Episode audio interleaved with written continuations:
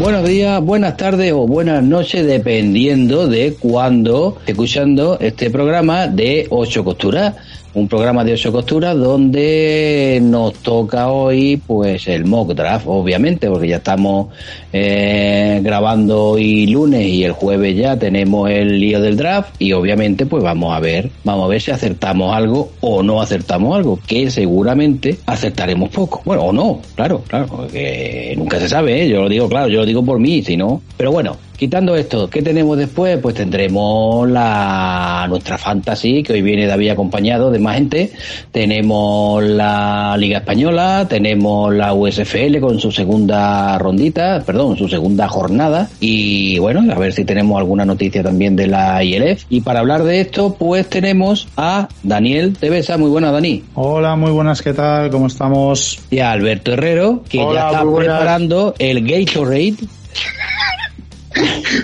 para afrontar esta grabación. Hoy tenemos en la Injury Reserve a Miguel y a Alex. Yo soy Enrique. Un saludo a todos, gracias por estar ahí. Y antes de empezar con todo esto, ¿qué tenemos? Pues, como viene siendo habitual, las palabras de Luis Jones.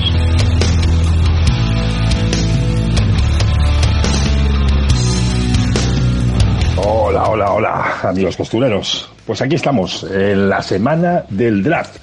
Así que bueno, eh, se pueden esperar grandes sorpresas antes de este draft, ¿eh? como temas, eh, por ejemplo, Divo Samuel, a ver qué va a pasar con él o no, si habrá algún movimiento antes del draft. Yo creo que lo suyo sería ah, así, pero veamos, veamos, empieza la semana. Pero a falta de, de, contenidos más allá de toda esta polémica de Divo, AG, con sus equipos, que si juegan no juegan, eh, lo más importante está en el jueves de madrugada, en el draft. ¿eh? Todos estamos pendientes de esa mítica fecha en Las Vegas. Pero bueno, por traeros contenido, eh, también confirmaros que la, la, NFL nos ha dicho que el día eh, 25, el día de Navidad, el día de Navidad concretamente que este año cae en domingo, y como cae en domingo, consideran que tiene mucho sentido eh, emitir tres partidos. Habrá tres partidos de fútbol americano el día 25 de Navidad.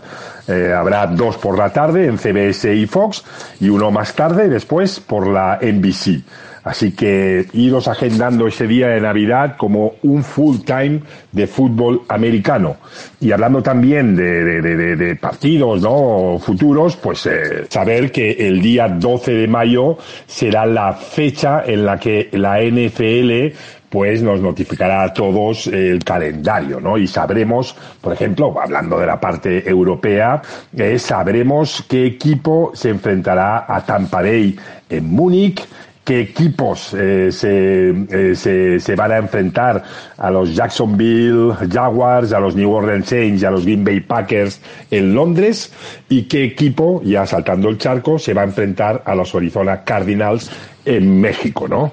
Eh, aquí tengo un pequeño insider que me ha chivado que pueden ser los 49ers, pero bueno, hasta el 12 de mayo no podremos decir nada oficialmente todos esos equipos que os he nombrado en Europa, eh, repito, eh, Tampa Bay Buccaneers en Múnich, actuará de local, al igual que los Jacksonville Jaguars, los New Orleans Saints y los Green Bay Packers en Londres actuarán de local y están pendientes de que el 12 de mayo sepamos todos eh, qué contrincante tendrá. Bueno amigos, pues ahí estamos. Eh, prepararos para este jueves de madrugada, que será esa primera ronda del draft. Un saludo costureros, nos vemos por las redes. Chao. Bueno Luis, pues nada, muchas gracias. Vamos a ver qué es lo que nos depara el draft. ¿Eh? Ya, ya, ya veremos, ya veremos. Y bueno, antes de empezar con el mock, tenemos una noticia, ¿no? Bueno, algunas cosillas, ¿no? Como que Debo Samuel sigue dando la latica, poco. Y oye, lo más interesante, que me van a cambiar Cega de posición, ¿no? Que va a dejar de ser receptor y lo van a poner de Tallen. Bueno, eh, ya os acordáis todo el año pasado, yo di bastante la brasa con que las jugadas de carrera Arcega estaba siendo muy protagonista porque mmm, yo que me trago todos los partidos de Eagles, todos los snaps y, y veo y reveo, me, es que me estaba pareciendo el mejor receptor bloqueador de toda la liga. O sea, es que incluso en equipos especiales estaba haciendo una tarea brutal. Eh, mmm, jugada que veías en el campo a Miles Sanders y Arcega, sabías que corría Sanders, por fuera, por el lado de Arcega. Es que era casi, y, mira, si yo lo veo, creo que también lo verían los entrenadores, y aún así eh, sacaban yardas. Que lo han pasado a Titan, eh, pues la gente te puede decir, no, que lo van a pasar, no, no, es que no tiene musculatura, es que no, no va a poder pues sí que va a poder, señores, que este año ya se estaba ventilando linebackers. Ahora tiene que ganar un poquito más de peso y a lo mejor ventilarse algún edge, algún, algún jugador así un poquito más, sí, en teoría, fuerte. De hecho, el otro día en la entrevista que tuvieron los compis de Cooled Nation, eh, Edu, Luisma y, y Miguel es, ¿no? No, Albert. Y Albert, pues eh, eh, ya lo dijo él, o sea, lo, reconoció, o sea que esto no son rumores, ya lo ha reconocido Arcega, que va a jugar de Tairen, y, sobre todo dijo que estaba cogiendo más peso, que, se estaba poniendo más fuerte para, pues eso, para apretar a la hora de, empujar a, a la linebacker o a los en o a lo que le pongan enfrente, entiendo yo. Pero que este año ya lo han alineado alguna vez, ¿eh? O sea, ya os lo digo que yo lo he visto, lo han alineado alguna vez y el tío no ha tenido ningún problema. Claro, ¿Qué quieren? Pues que sea más bestia todavía. A mí me parece fabuloso porque aparte mm, Hartz ya sabéis que no, no es un cubi que tenga una precisión extraordinaria en largo, entonces, eh, el tipo de recepciones que ha tenido también este año, que también las ha tenido, que parece que la gente se, se le olvida, han sido de primeros downs, eh, recepciones cortitas, eh, aseguradas. Yo creo que él sale muy beneficiado por, por la posición donde va. Y, y, que así, si este año ya ha tenido, yo no sé, pero vamos, uno de cada cuatro snaps los jugaba, o sea, más, más seguro. Eh, aquí algunos tiran de, no, es que ha jugado el 10, no sé qué por ciento, 10 y algo. Desde 10 y algo, mm, claro, ¿qué quieres que juegue? Cuando esté lesionado también. O sea, es que pues siempre que ha estado disponible, lo han usado yo creo que entre el 20-30% de snaps mínimo. Y, y, yo creo que para su carrera va a ser bueno, porque si como receptor mm, ya vimos que Wentz lo crucificó, y no tenía como la confianza en plan del staff y tal. Este nuevo staff le ha dado otro tipo de papel que ya desde el primer momento ha sido casi enfocarlo a esto y si quiere renovar en los Eagles o hacerse un hueco en la liga, para mí esta es su mejor opción y,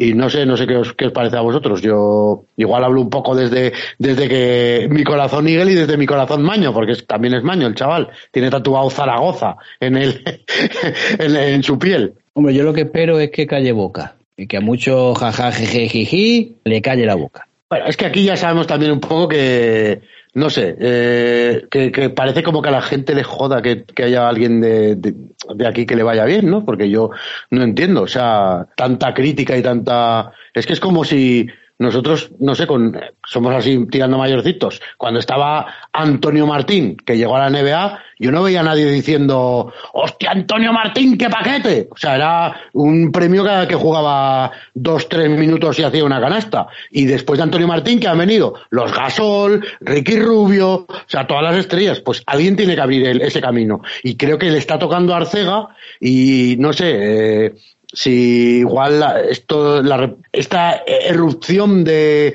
de, las redes sociales hace que salgan los maleducados y los eh, sabenlo todos y no sé, un jugador que está siendo eh, jugando en la élite de la élite, parece como que lo estamos minusvalorando y, y, y diciendo que, que, que, no hace nada cuando está siendo mm, en lo suyo de lo mejor. Escucha, está en la NFL, ya está. No hay, no, hay que decir nada más. Es que está en la NFL. ¿Cuántos jugadores de college de, de NCAA se quedan en el camino? O sea, estamos ahora en semana de draft. ¿Cuánta gente se queda en el camino? Eh, gente muy buena, que los vemos luego en otras ligas, que tienen mucha calidad, pues eh, JJ está jugando en la NFL y ya va por su cuarto año, va a hacer su cuarta temporada, ¿no? Este es el cuarto y, ahí sigue y reconduciendo su posición y, afianzándose, porque yo lo que creo que sí que le va a dar es eh, afianzarse en, el equipo, eh, un papel sobre todo para special teams y para jugadas de, sobre todo de bloquear, pues lo que hacía ya la temporada pasada, pero ya reconociéndolo. Y a lo mejor el decir voy a hacer esto le da hasta más targets, como dices tú, porque eh, todos sabemos de, lo que aportaba de, en Stanford cuando cogía eh, esos balones ahí siempre en la red zone, que todo lo que le llegaba por arriba lo bajaba siempre él. Pues a lo mejor le usan para eso en red zone otra vez, eh, o aunque sea para bloquear que es que está en la NFL. Es que yo, eh, a mí el que dice es que este tío no ha hecho nunca nada, me juego con todo el que escuche esto, lo que quiera, a que no ha visto una pelota de fútbol americano a menos de un metro en su vida. Sí, sí. No, triangulito, triangulito, ¿eh? Triangulito metido en bolsita para comer, eso, eso no para. o, a lo mejor en, eh, si hablo de en verdad, claro, no te hablo ni del Madden ni de ese tipo de cosas, la bola de fútbol americano. Sí, sí, claro. No, pero es lo que dices. Eh, la estadística que, la, que está por ahí eh, puesta. Eh, el 1% de los jugadores del college llegan. O sea, el 1%. Ah, pues este señor está ahí y nos reímos de él. Pues sole tus cojones. Y te Anda, después, después dice que si la USFL y la XFL no hacen falta, ¿no? Que va. Por lo menos para que lleguen 2% a jugar. Pues sí, no, además de verdad. Y bueno, luego hablaremos de la USFL, pero. el otro día iba Arcega precisamente a ver a un, antiguo compañero suyo, sería. Decía a un hermano, a un amigo, me imagino, no sé en qué equipo estaría, pero iba a ver un compañero suyo. Sí, sí, sí, no, ya ves, o sea. Eh, eh, bueno, también comentó un poco que se iba a casar y tal, y que todos los compañeros de, de Stanford iban a ir a su boda. O sea, fijaros la de gente, y de esos no, no está ni uno en la NFL prácticamente. O sea, fijaros. Fijaros que nos dirá, pero por lo menos este que, que se está ganando cuatro jurdeles hay que nos pague ahí un poquito las copas de, en, la, en la bodita. Pero, tiene que estar bien una boda de estas, ¿no? La típica boda de tu colega Millonetti, ¿eh? Fiesta, ¿eh? Seguro. sí, sí, sí. Bueno, pues vamos a comenzar con el mock draft. A ver qué, qué nos sale. Vamos a empezar con la primera elección. La primera elección la tienen los Jacksonville Jaguars. Unos Jacksonville Jaguars que parece ser, según nos ponen aquí en la página web, que un poco más y necesitan también hasta el agua hoy el que compra y el que vende los perritos calientes, ¿eh? porque no vea tú lo que necesita. Le ponen, así como de primera, un edge, un safety, con la elección número uno, los Jacksonville Jaguars. ¿A quién elegirían? A ver, un momentito, que estoy buscando aquí para ponerme para irlos apuntando, que si no luego se me va. Un momentito, por favor, se está peinando. Pues con el número uno, Jacksonville Jaguars, pese a que mucha gente le está bajando y mucho, yo creo que. Vale, Willy. Hostia, sería para, para, para, para, ¿qué? Para peinar a Trevor Lawrence en el banquillo. yo.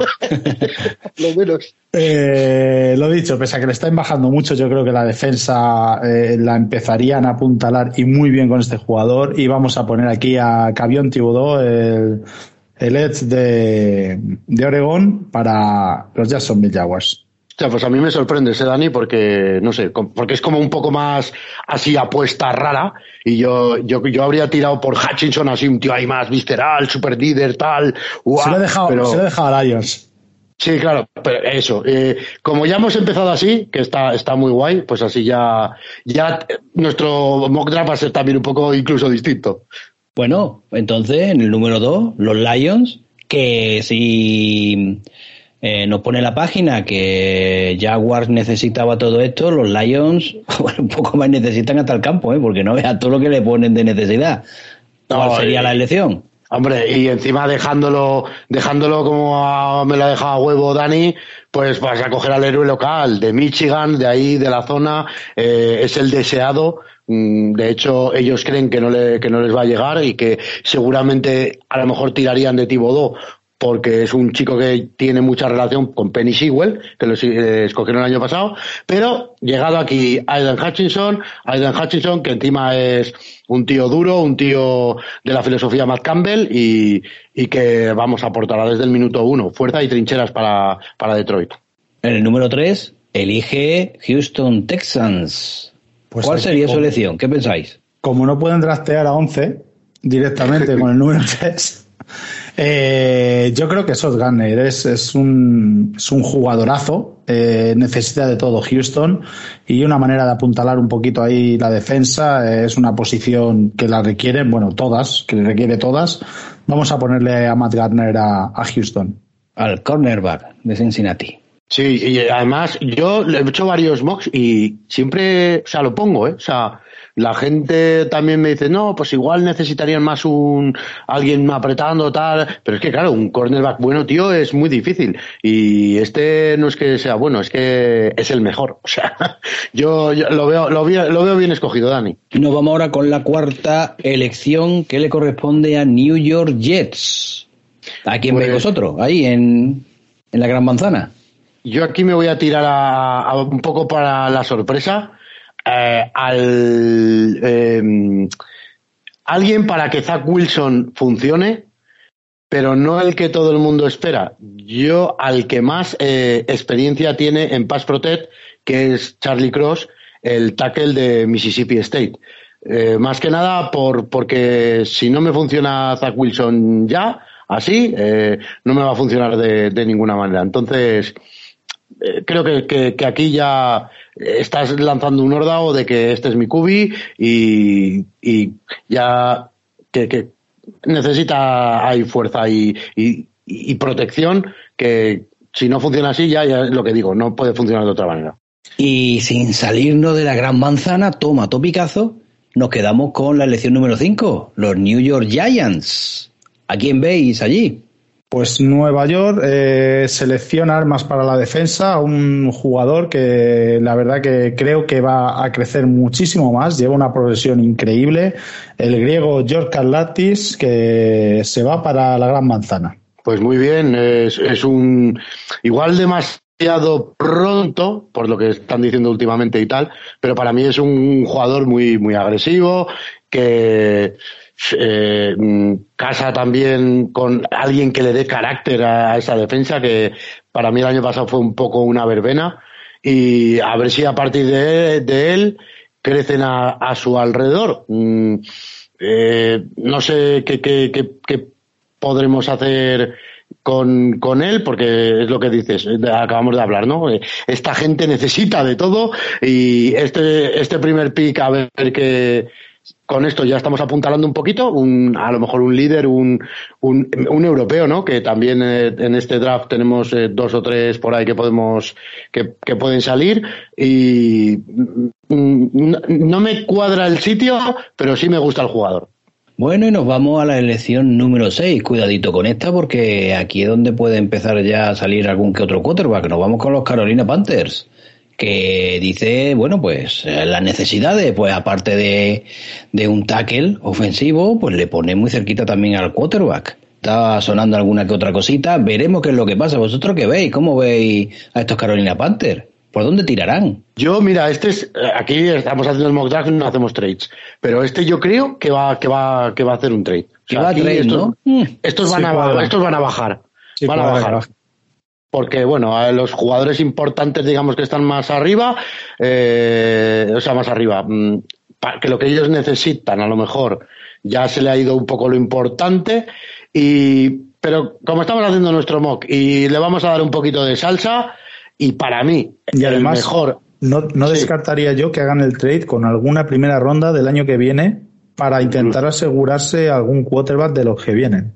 Sí, bueno, pero como no, no vamos a pensar tan a futuro, y quiero que haya salsa en este mock draft. Lo que casco aquí ya directamente y para que haya movimiento es a Kenny Pickett, el mejor cubi de este draft. a Kenny Pickett. De Pittsburgh, el quarterback que ya os he dicho que para mí es el más eh, preparado para jugar inmediatamente por su forma de leer, las ofensivas que ha jugado y, demás. Eh, si, le, si es el año que no, que no triunfa Sam Darnold, para poder sacar a alguien que no tenga mucha mucha necesidad de, enseñanza. Todos necesitan, ¿no? Pero que, que lo puedan lo puedan meter y no notar no, notar que, que, baje mucho el nivel ofensivo.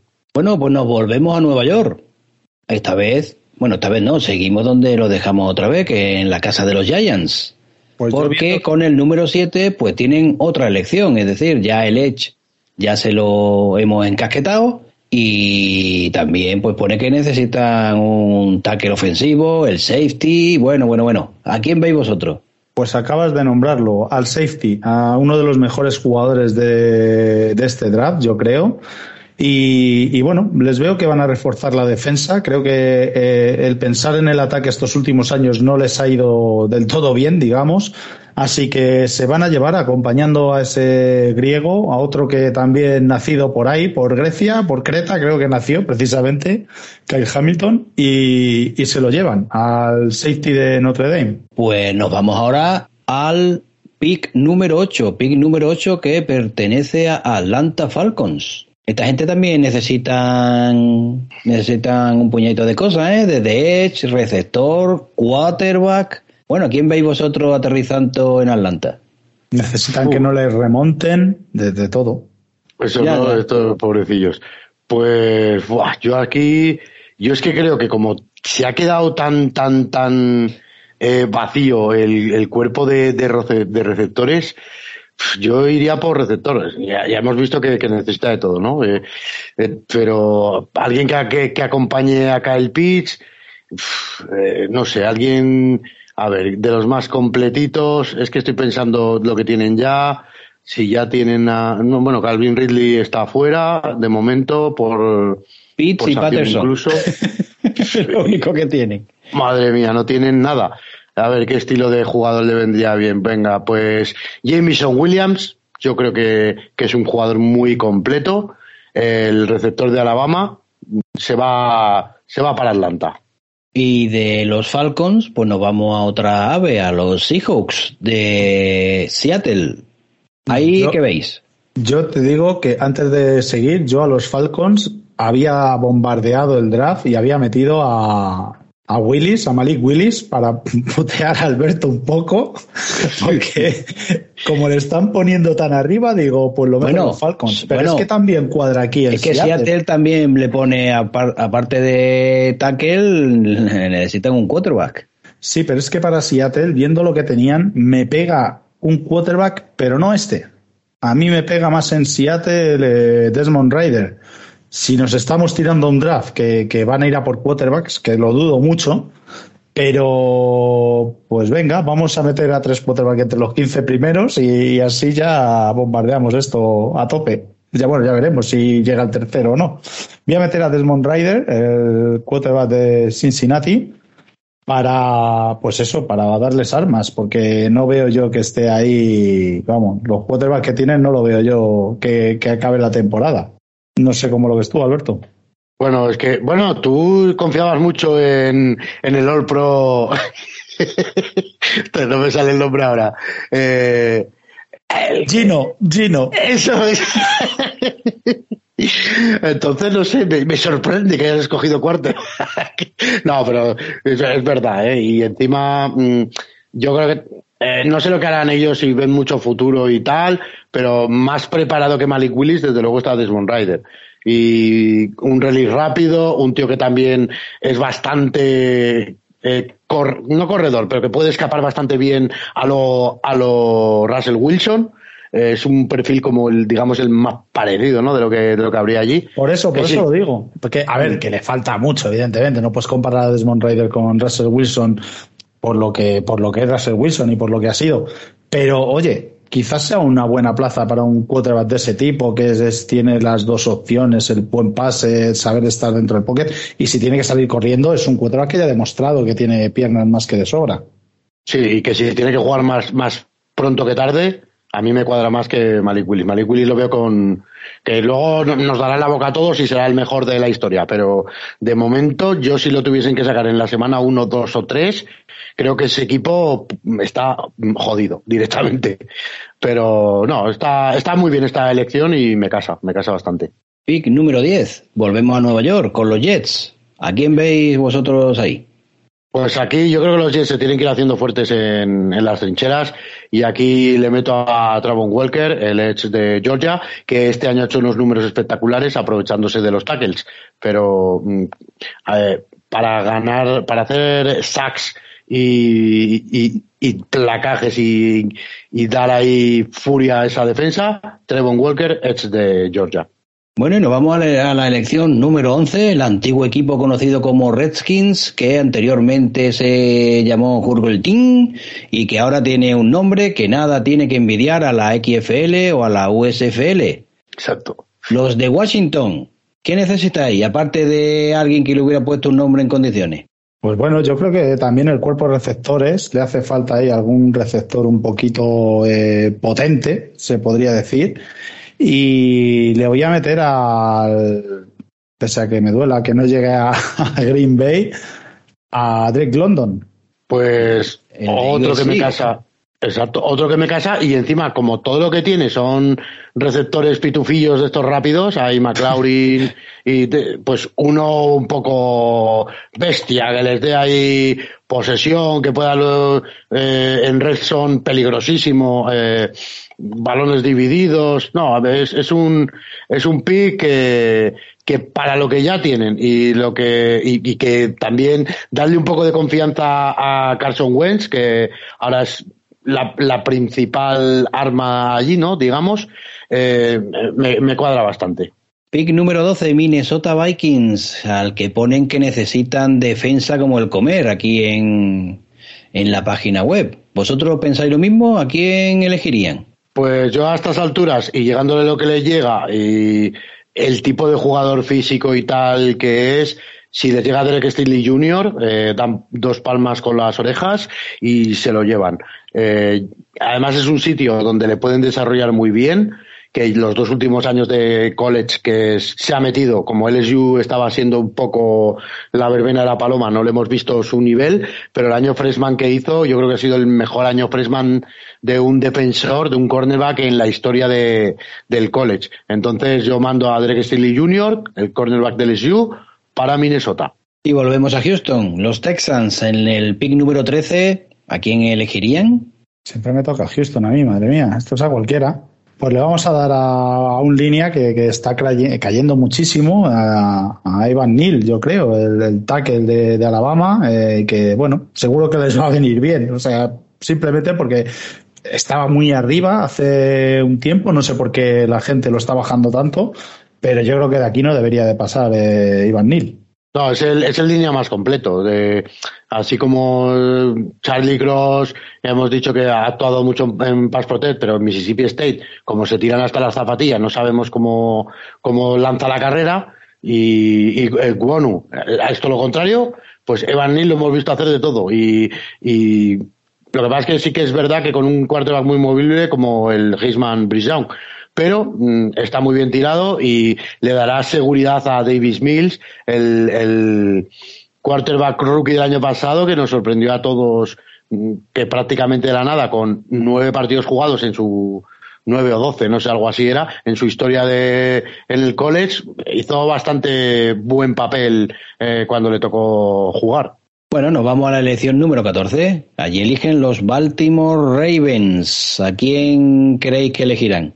Pues mira, por no voy, yo siendo Eagle, dejaría pasar a un jugador que voy a decir ahora, pero es que ya me hace daño a los ojos que se vaya tan abajo y me pega con la filosofía de Baltimore, el tipo de cuerpo, el tipo de todo. Yo aquí meto a Jordan Davis ya, eh, eh, uno de los mejores jugadores y favoritos para nosotros. Lo que pasa es que el tema de que sea defensive tackle o no tackle o lo que le queramos llamar, lo medio devalúa. Pero mm, yo aquí creo que yo si, si yo fuera Baltimore no lo dejaba pasar y metía aquí a Jordan Davis.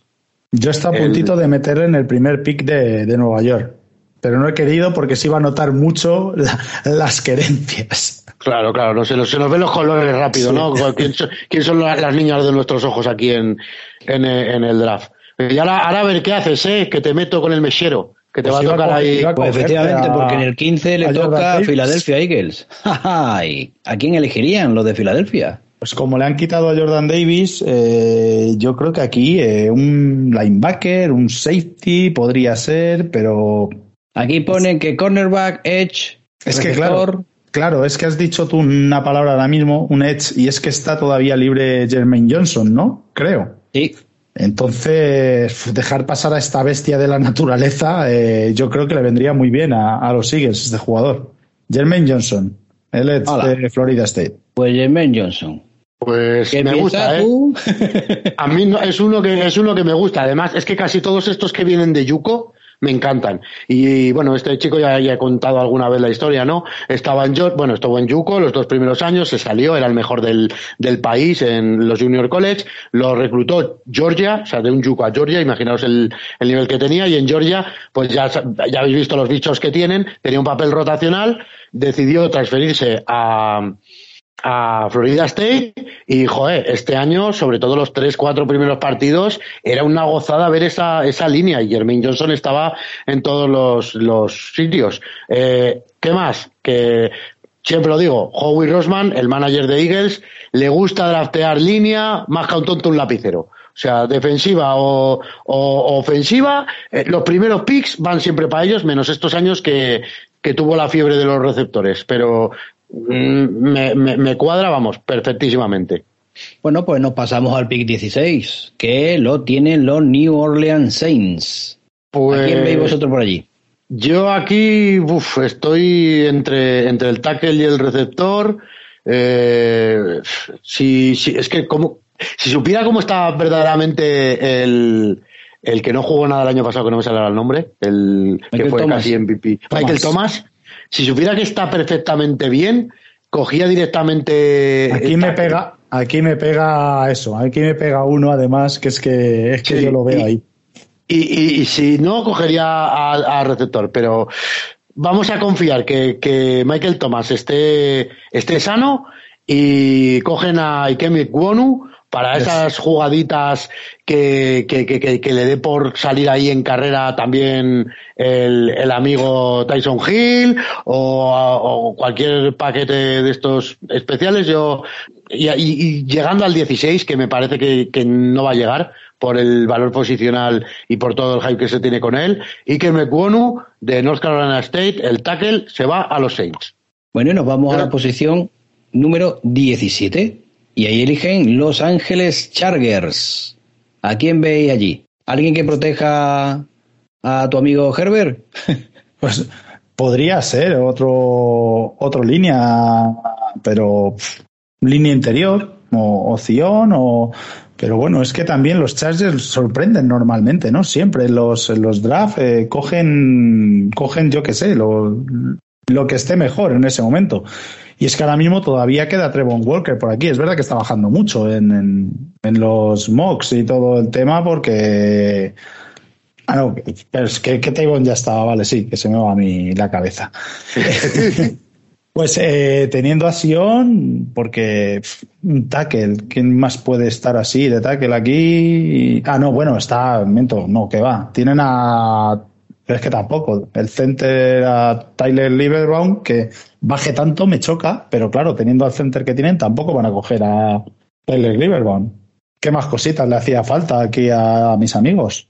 Pues un linebacker, también de hecho alguien acompañando a algún línea interior, o eh, cornerback, bueno, no sé, necesitan. Es que de tackle Trevor Penning no me cuadra, o sea, no me. No, no, ¿No lo ves allí? Bueno, no sé. Fíjate, le voy a poner a, a Boye Mafe, Alex de Minnesota. Bueno, más, pues. Eh, más para la defensa.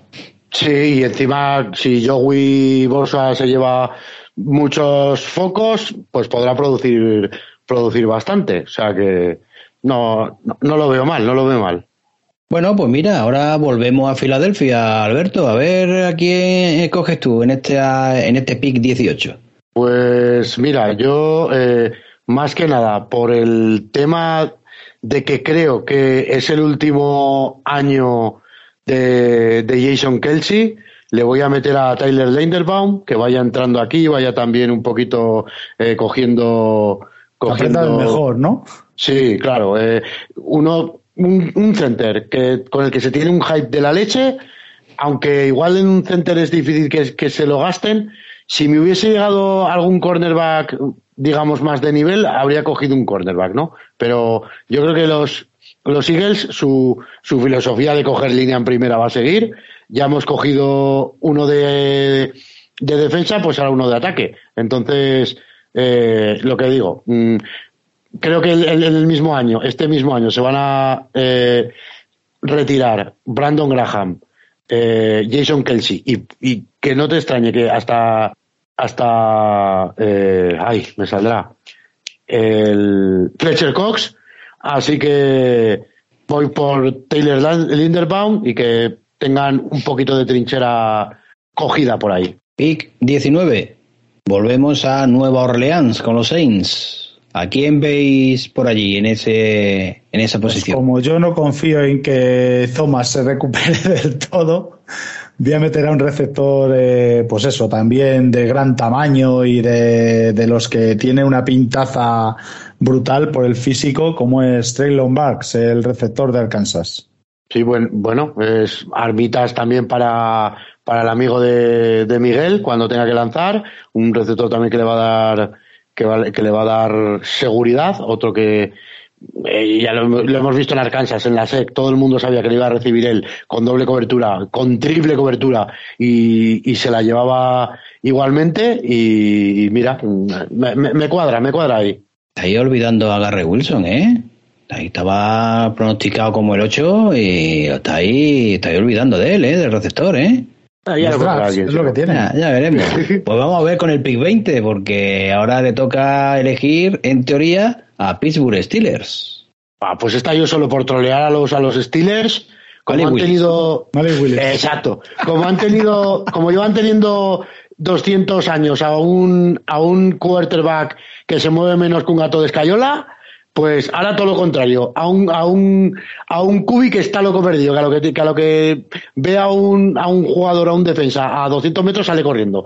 Pues entonces les meto a Malik Willis y ahí detrás que entre Trubisky puede ir aprendiendo poquito a poco, eh, no, no necesita salir ya a jugar, es un sitio donde a lo mejor es que yo creo que él pagaría por ir, porque creo que lo podrían desarrollar bien, y, y es poco contrario a, a, lo que ya, bueno, contrario no, pero distinto a lo que a lo que tienes con, con Trubisky, un proyecto de futuro y si Trubisky no te funciona, pues este ya lo vas desarrollando este año. Malik Willis, que ya sabéis que yo no lo metería ni en primera, ni en segunda, ni en tercera, ni en cuarta ronda, pero bueno, a ver si acertamos. Bueno, pues vámonos al pick 21, pick 21 de New, de New England Patriots. Así que aquí cuidado con la tontería que con Belichick no se tontea, ¿eh? Bueno, aquí lo más probable es que sea un linebacker y, y no habiendo salido todavía los dos gordos que, que, están ahí, todo el mundo pensando en ellos, eh, yo me voy a decantar, pese a que esté Devin Lloyd quizás teniendo más peso, ¿no? Ahora en los mocks y, parece que le ponen por encima de Nakovirin. Yo me voy a decantar para New England, creo que le pega un linebacker como Nakovirin, eh, pues eso, un líder de, de la defensa y, y, le voy a mandar al linebacker de Georgia con el Tito Bill. A mí, a mí la verdad es que sí que me cuadra me, por sistema y todo, pero me cuadra más todavía otro que no va a salir en primera, que, Diego. Que, se, que tiene ahí una anclita que, que, que, viste el casco dorado, que es Diego Fagot, pero bueno. Está venga, venga, tira, venga, tira para los Aquí tenemos la musiquita ya, ¿no? No, no, no, no hay musiquita, no hay musiquita. Porque pasamos ahora, pasamos ahora, ve Alberto cómo te comportas, eh, al PIC 22 con lo de Green Bay Packers. Pero es que me, me jodería tanto que drafteasen un receptor. Un es que no, no, no me. Hostia, un quarterback, un quarterback. He dejado pasar. Mierda, Malik Willis aquí. Es que lo tenía que haber dejado aquí. He hecho el, he hecho el tonto. No, no cuela, no cuela Malik Willis ahí, no. bueno, a, mí no me extrañaría, pues... a mí no me extrañaría que no seleccionaran receptor en, en, este pick, que lo dejaran para el siguiente, ¿eh? No, no, yo como estoy... son. Y, y Rogers. 28. Bueno. Bueno, y Rogers, que es que yo, es que, que Rogers, macho, que a los novatos no les pasa, que es que no les pasa. Le va a pasar antes a cualquiera de, los que tenga ahí ahora en el Practice Squad. Así que también a Green Bay es un poco estilo, mmm, un estilo Eagles. Tira siempre de trinchera, trinchera y más trinchera. Eh, no sé si meterle, eh, depende, si, si, si Rogers se encapricha de, de, línea, pues a lo mejor le cogería, porque no sabemos, Bactiari también, menudo a, ver cómo se recupera, que le está durando un poquito más de lo esperado. Mm, pero bueno, el tipo de jugador y agresividad y esa defensa tan pepina que tiene, le voy a meter a Devonte Wyatt, que está muy, muy abajo ahí. Y no sé, es un jugador que me encaja, aunque últimamente le están intentando sacar mierda con los eh, violencia doméstica y tal, y por eso quizás baje, pero por el tipo de jugador y pero allí allí bien. Allí date cuenta que hace mucho frío tampoco puede venga le voy a es que los tackles igual aún tienes que tirar ahí de, lo que tienes en casa. Venga, de Monteguaya tiene el siguiente pick ya veremos. Bueno pues tenemos ahora en el pick 23 a los Arizona Cardinals Aquí, pues yo les daría a Arizona a Trent McDuffie, el cornerback de Washington. Necesitan cornerback y, creo que es un grandísimo jugador que está disponible todavía en el draft. Sí, bueno, un jugadorcito así de. Encima destaca en defensas en zona, es cobertura es bastante bueno, cobertura zonal precisamente. Y bueno, no sé si eh, precisamente el que no lo tiene muy cubierto, pero para mí este jugador ahí es ideal.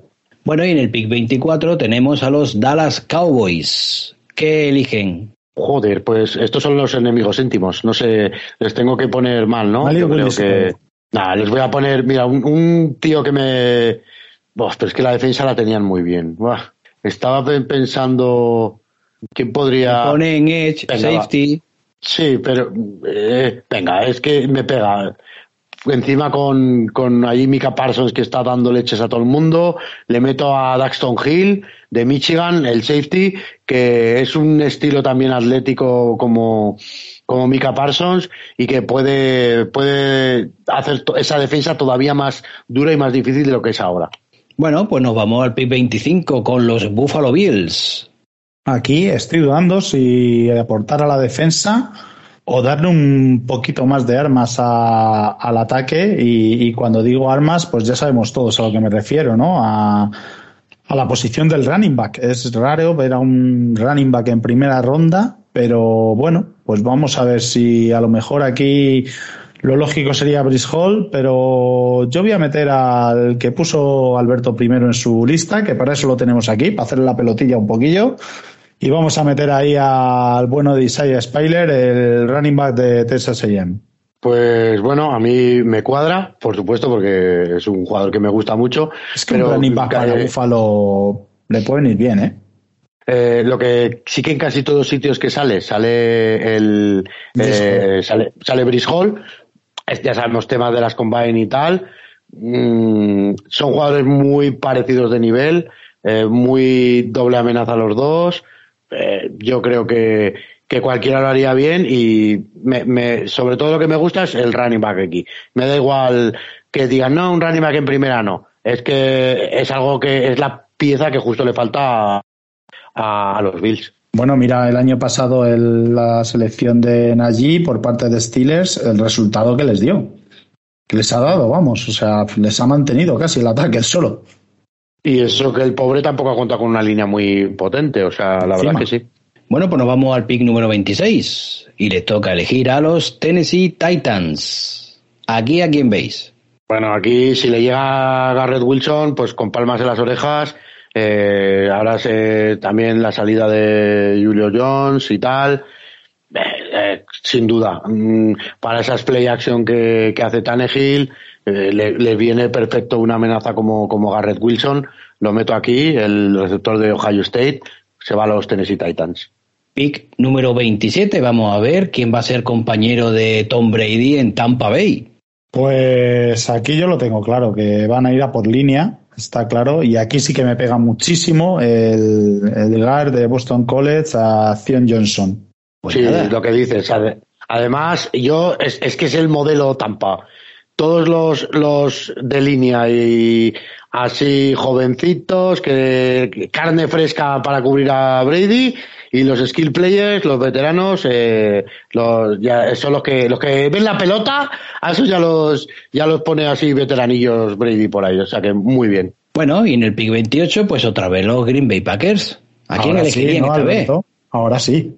Le, meto, es que no, me, me, jode, porque es que para que luego no le pase, para que luego no le pase al Rogers, es que me jode mucho que meter aquí a, un receptor.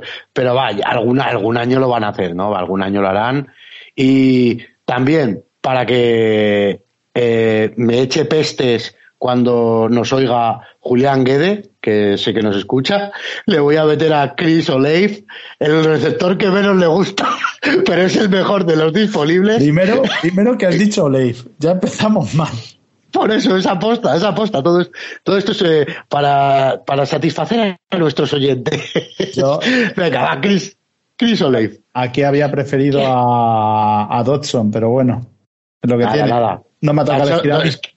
Es que Dodson es muy parecido al, hermano de, Aaron, a Mari. A Mari Rogers es, es muy parecido en el, en el tipo de juego. Entonces sería como dos jugadores que se, que se encuentran en el mismo sitio y, lo estás usando. Yo creo que no están, solo están descontento con él en equipos especiales a lo mejor, pero, pero como el estilo de juego es, que es muy similar. Bueno, y vamos llegando al final. Pick 29, Kansas City Chiefs. ¿A quién eligen los de Mahomes? Hombre, pues yo creo que aquí van a intentar buscar eso, eh, algún receptor que haga olvidar un poquito la marcha de Tariq Hill, aunque es verdad que han cogido a, a Valdés Scalding, pero viendo lo que queda es que Dodson puede ser uno de ellos, precisamente, lo que hemos hablado, pero vamos a ver si Sky Moore, que con ese nombre mola mucho además, le voy a meter de receptor para los Chiefs y a ver qué tal lo hace allí. Vale, pues en el pick 30 vuelven a elegir los de Kansas. Así que, ¿qué le tocaría? Pues mira, primero hablando del, del pick de Dani, yo sí que habría cogido a Jahan Dodson porque es muy del estilo de Andy Reid. De ahora me salgo una carrerita, ahora te hago una jet suite, no sé, es un, un, receptor barra running back de estas que le, de esas jugadas especiales que, que le gusta hacer a, Andy Reid, pero muy bien escogido también eh, Sky Moore porque es un, un, pedazo de jugador. Pues no sé, yo creo que aquí mm, los, los eh, Kansas City Chiefs tendrían que empezar a pensar un poquito en defensa y ya que se han cogido un skill player ofensivo por fuera, pues venga, le vamos a dar un cornerback y metemos a Kyrie Lamb, el cornerback de Florida, para, para hacer algo en, esa defensa. Estaba dudando en, en meterle a, un safety por la marcha de, de joder, tío, soy fatal con los nombres. Del, Matthew. De Matthew, de, pero voy a, voy a tirar por, por Lamb. Bueno, pick 31, Cincinnati Bengals. ¿A quién elegirían esta gente? Buena pregunta. Un poquito de línea a lo mejor, un poquito de, le ponen así defensita de principio, ¿eh? Con el cornerback, safety. Sí, no, bueno, pero también la, la de Sachs que se comió. es que... se comió.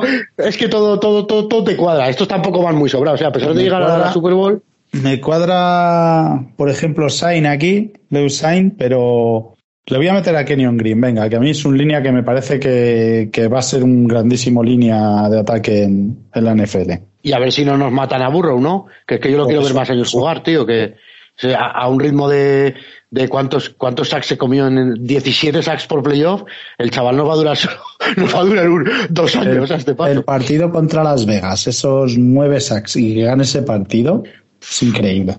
Sí, sí, sí, así de claro. Bueno, pues vamos a terminar. Terminamos con Detroit Lions en el pick 32. ¿A quién creéis que, que pillarán?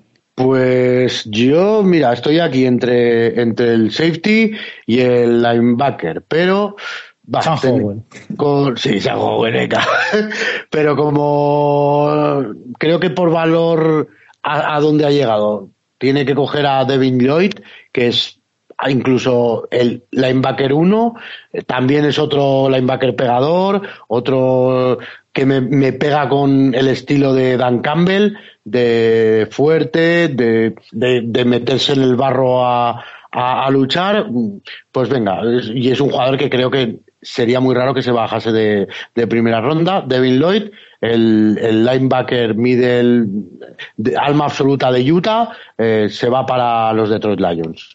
Muy bien, pues así termina este mock draft de esta primera ronda ¿eh? que hemos pillado y vamos a ver vamos a ver cuándo cuántos acertamos o cuántos no, ¿eh? Cuidadito. Sí, bueno, yo creo que acertaremos pocos, pero el ratito que hemos pasado. Por lo menos estamos Claro, y haciéndolo y lo que se distinto. ríen, a- y lo que se ríen de nosotros, que es lo más importante. Claro, tío, un rato distinto, hemos hecho un mock draft distinto al de, al de todo el mundo. Yo creo que es un, así como el año pasado todo el mundo pensaba que, ¡guau! va a subir la fiebre del cubi, todo el mundo va a subir. Pues este año yo creo que va a haber más, más movimientos precisamente porque no se esperan. Y Así con- sí, ya sabes, Si la gente se mete con nosotros, que sea con razón. claro, claro, hombre, eso también, eso también. Bueno, y después de esto, pues toca nuestra sección fantasy, sección fantasy con David Formentín, que esta vez viene acompañado, acompañado por Gonzalo Castro y por Manuel Terrón, otro, otro de los Brown, que vamos a, vamos a ir conquistando poco a poco todo lo que podamos.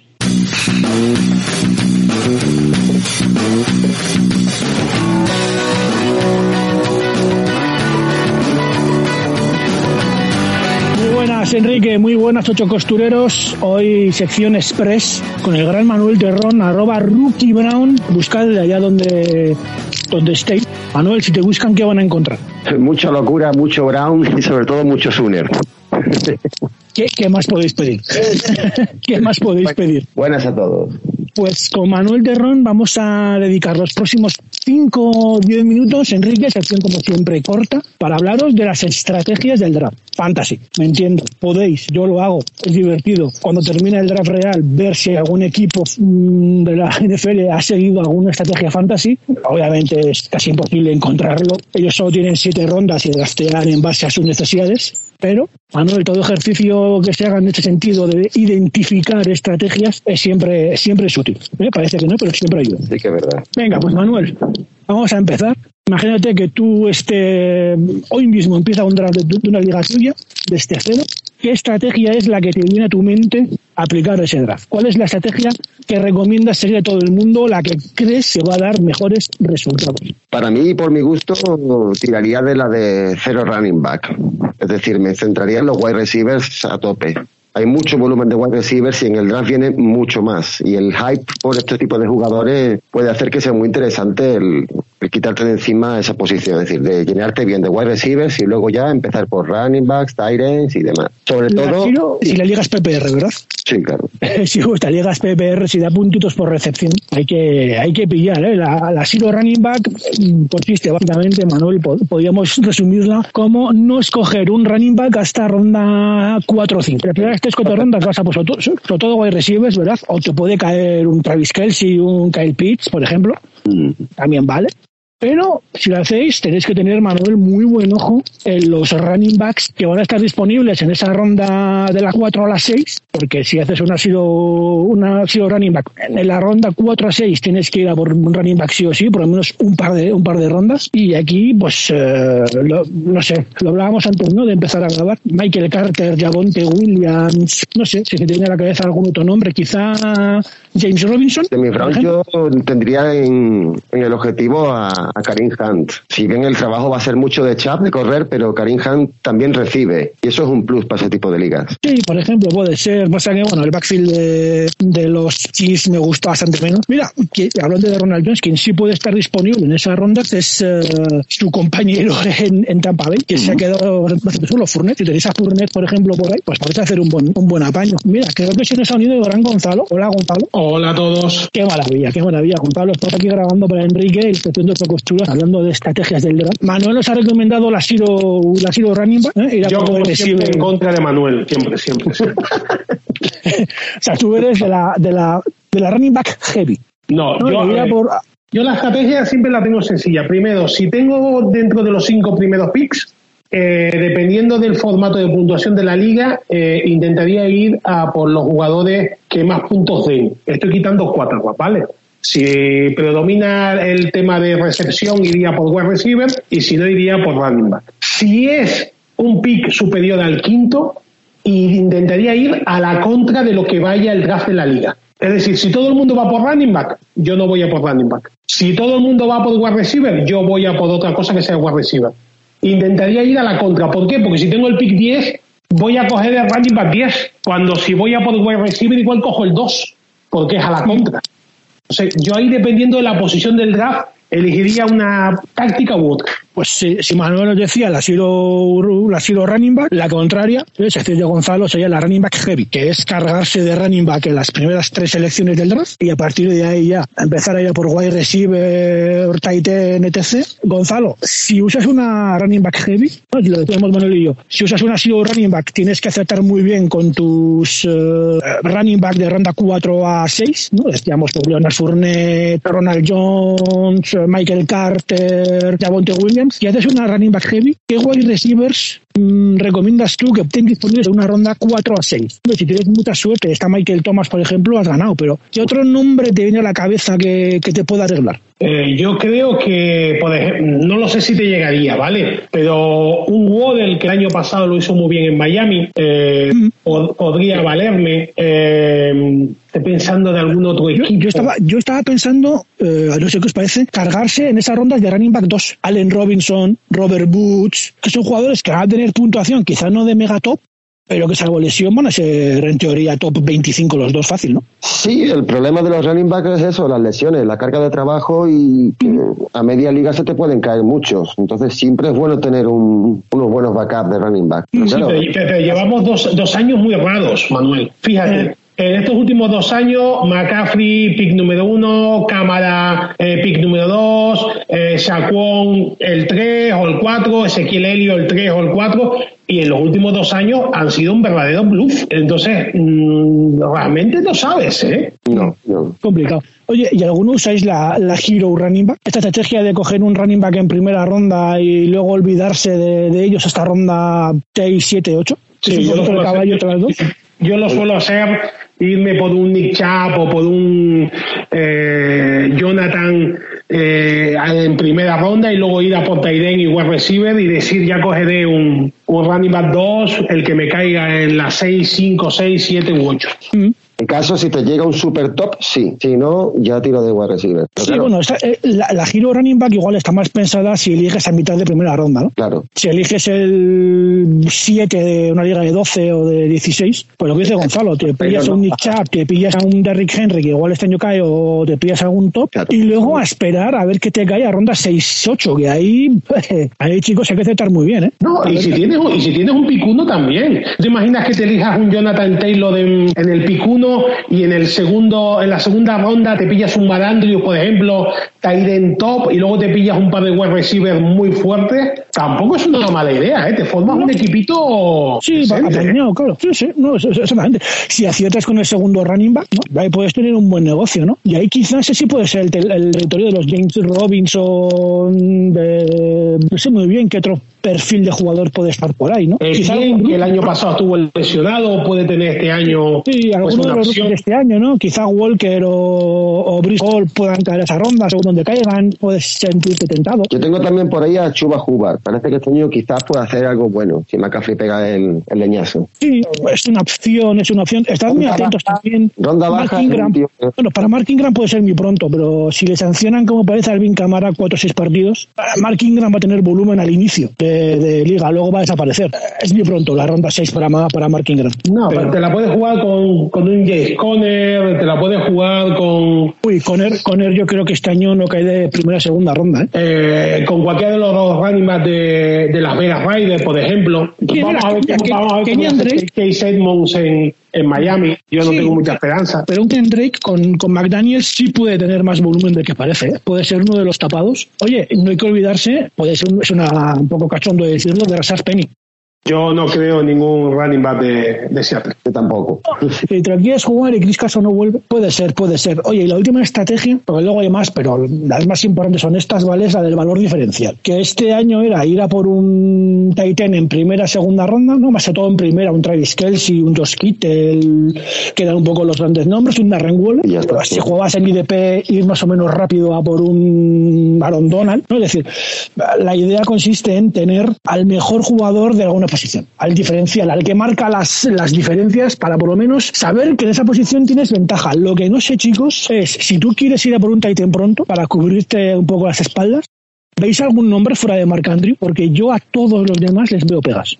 Veo pegas a Kelsey porque no sé muy bien cómo van a cuadrar los el, la marcha de Tyreek Hill con la llegada de Juju y de Scandling. Veo pegas a Kittel porque es que con Shanahan hace un poco de todo y físicamente hay que ver. Darren Waller hay que ver cómo se apañan los Riders con la llegada de, de Davante Adams. Este año quizá irá por un Titan temprano, quizá No. compense mucho si te cae un Mark Andrews, pero igual ya luego si se va ya, igual es mejor esperar, ¿no? Es mejor esperar. Pero todo un poquito más abajo te pillas a un pitch, es que allí no hay más que pitch en, en Falcons. Sí, eso, lo- eso lo he oído yo por todo, lo has Manuel, pero cuando un Titan es el único, la única arma de un equipo,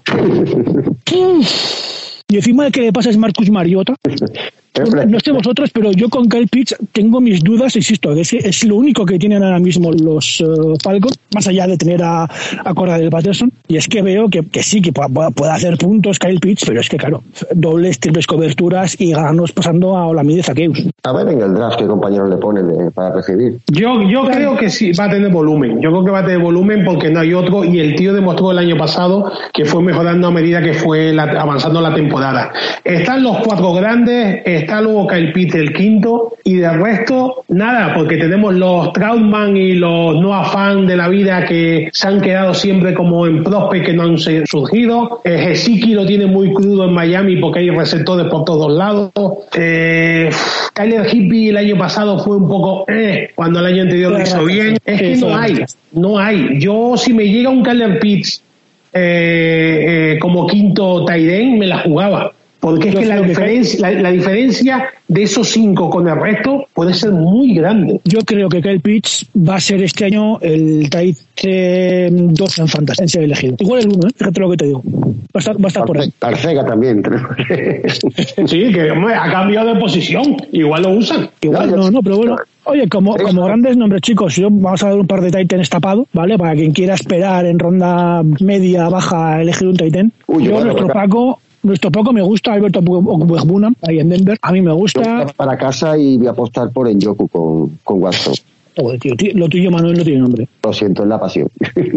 Pero para Dios. Yo te iba a decir, prefiero casi a Evan Engram antes que a, antes que Yo a te él, iba a ¿no? decir ver Evan. Ingram y mira que no debo, que se va a lesionar como todos los años, pero Sí, seguro, seguro. Pero no sé, tiene, ese- tiene esa cosa, ¿no? Dale. Me gusta, me gusta, me gusta Tyler Conklin en Jets, pero es que los Jets están fichando demasiado receptor. Entonces creo que van a repartir mucho y que sus Titan van a pasar de lado. Pero fuera de eso, Aiden Hart, si te gusta el riesgo, en, en Bengal, a ver qué papel le dan. Pero tampoco hay mucho más. Es, es difícil encontrar un Titan.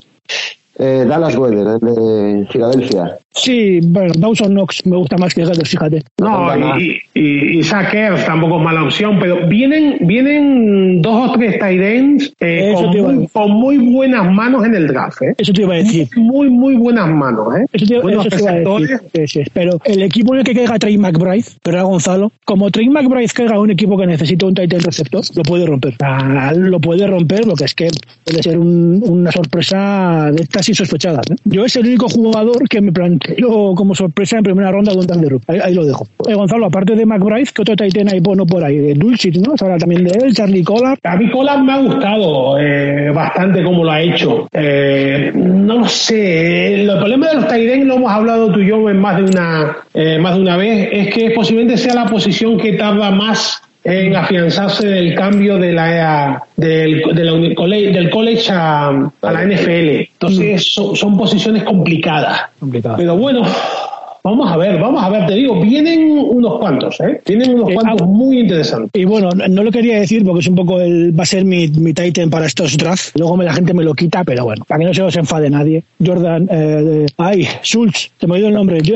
yo- Jordan Schultz, no, ¿cómo? Dalton. Ah, Dalton Schultz. Dalton Schultz, el, el de Cowboys, también tiene una pintaca Titan Top Fantasy muy gorda. Sí, Pues, Eh, Dallas está muy bien. Y, y mira, y del draft, eh, uno que usé yo mucho en las ligas de Manuel de universitarias, Jelani Boots de Virginia, eh, a mí me consiguió muchísimos puntos en, eh, en el fantasy. ¿eh? Es un Tyren que a mí me gusta y ahí de los que están escondiditos pueden dar alguna sorpresa. ¿eh? Pues Enrique, con este repaso a las estrategias y algún nombrecito interesante, cortamos aquí la misión, te devolvemos gustoso y suerte a todos en el draft. Eh, Gonzalo, suerte para tus Dolphins, Manuel, suerte para tus Browns y yo voy a ir poniéndole estampitas a, a la Virgen en la que no creo, pero toda ayuda será bienvenida para mi gente. Así que nada, chicos, un placer. Hasta luego. Adiós.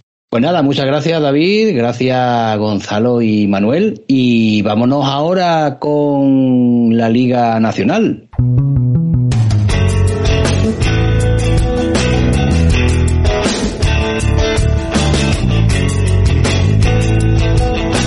Daniel, pues se disputaron dos partidos este fin de semana, ¿no? Perteneciente a la Serie A. Sí, dos, y uno no se disputó por, bueno, por un motivo que ahora hablaremos de ello si queréis un poquito, pero disputarse dos como tal, sí. Pues el primero que se jugó, bueno, el primero, sí, se jugó el primero el día 23, que fue la victoria de Barbera Rookies por 36 a 13 frente a Zaragoza Hurricanes. Sí, la verdad que un partido, bueno, que pudimos ver en, en el canal de la federación. eh, empieza Zaragoza adelantándose, decía, bueno, está Kevin Doyle en modo estelar otra vez, pero nada, nada más lejos de la realidad. Rookies al tran tran con un muy buen juego de carrera. Eh, luego al pase también la secundaria de Zaragoza hacía aguas por todos lados. Eh, Pacheco se encontraba en modo estelar, hacía lo que quería con la defensa de Zaragoza. Vimos a un Kevin Doyle, yo creo que hasta frustrado con su propio equipo. Eh, a ver, lo que voy a decir, que no se me tome a mal, pero vi demasiada relajación por parte de ambos conjuntos. No, no era digno de un partido de Serie A, pero es verdad que bueno, que ya no se jugaban nada, eh, Hurricanes ya clasificados, Zaragoza allí, parecía que estaban hasta medio de risas los dos equipos, eh, no sé, una cosa que, que a mí no me gustó, no me gustó ver personalmente. Pero dicho esto, es que Rookies tiene un gran equipo, eh, Zaragoza intentó plantar cara cuando vio que no había manera, que era imposible, pues yo creo que no sé si bajar los brazos, porque eso tampoco, pero sí es verdad que no se lo tomaron con la seriedad que, que debían. Eh, también tuvo mala suerte. Es verdad que empieza el partido anotando, como he dicho, en el primer drive de defensa, eh, Darío Latre, su presidente, que estaba jugando, eh, realiza una intercepción y, y se fastidia la pierna, me parece que peroné. Luego, en el transcurso del partido, ya cuando iban perdiendo, también Jaime Pomar, eh, otro pues eh, veterano que volvía a ponerse las botas, como digo yo, eh, se, rompe también el peroné. Un poquillo mala suerte de todo de, Hurricanes y Kevin Doyle, que yo creo que fue su peor partido esta temporada y aún así dio muestras con algún pase que otro a Kai Mucherino, sobre todo, y a Aaron David, que hizo un buen partido también de, de la clase que atesora este quarterback. O sea, para mí es el MVP de esta temporada, lo he dicho por redes, pero es que lo mantengo, me parece espectacular este quarterback norteamericano. Yo no sé si el año que viene vuelve, eh, porque esté libre, seguro que algún equipo grande eh, intenta hacerse con sus servicios porque es un, un espectáculo este quarterback. Eh, bueno, es líder en, en las estadísticas, eh, le saca más de 500 yardas de pase al segundo clasificado, que es David de Diego, sorprendente. Y, la verdad que un, un jugadorazo. Por parte de rookies, pues eh, bien, va cogiendo ya los conceptos después de que se le fueran sus jugadores imports, pero noté alguna baja que otra también. Veremos a ver para, para semifinales eh, con qué cuenta el equipo de rookies, la gente que tiene ahí de Dragons, si va a estar, no va a estar.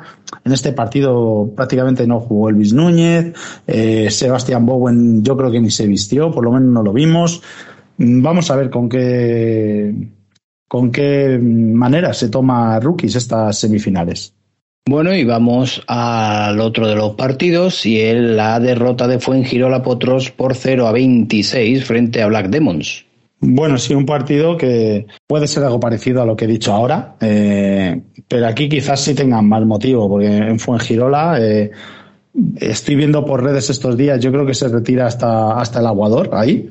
O sea, se van a retirar como ocho jugadores de los históricos de este equipo de golpes, su head coach, nuestro amigo Nacho Ponce, gran colaborador de, Ocho Costuras, también deja de ser el head coach de, de Fuengirola. Y, y la verdad que con ese panorama yo creo que, pues eso, que se tomaron el partido como buenamente podían, intentaban ganar, evidentemente, siempre lo hacen, pero Carlos Chávez está lesionado, eh, no tenían quarterback, vuelve a ponerse Edu Simón de quarterback, incluso ponen a Matthew Limblo en alguna jugada de quarterback, pero no pueden hacerle frente a unos Black Demons que se llevan el partido con solvencia y unos Black Demons que hay noticia, hay noticia porque el staff de Black Demons íntegramente ha sido despedido, ya no está. en un momento de la temporada cuanto menos curioso, cuando afrontan las semifinales, se quedan sin lo que para mí era lo más fuerte de Black Demons esta temporada. Eh, porque si bien tiene unos jugadorazos, eh, una plantilla nacional brutal, quien les ha hecho funcionar y quien les ha hecho jugar como estaban jugando era ese staff. Y me llega noticia de última hora, como digo, de que no está el staff de Black Demons, ya no está Jake Hale, el, el head coach, el coordinador de Divis tampoco, creo que los líneas canadienses tampoco, eh, Manuel Lorfin tampoco está porque va a jugar en ILF. Entonces, eh, la verdad que en semifinales, que yo tenía mis dudas de quién podía ganar ese partido, de Rookies Black Demons, Ahora con lo que he dicho parece que va cogiendo un color claro local, pero bueno, ya hablaremos de las semifinales más adelante.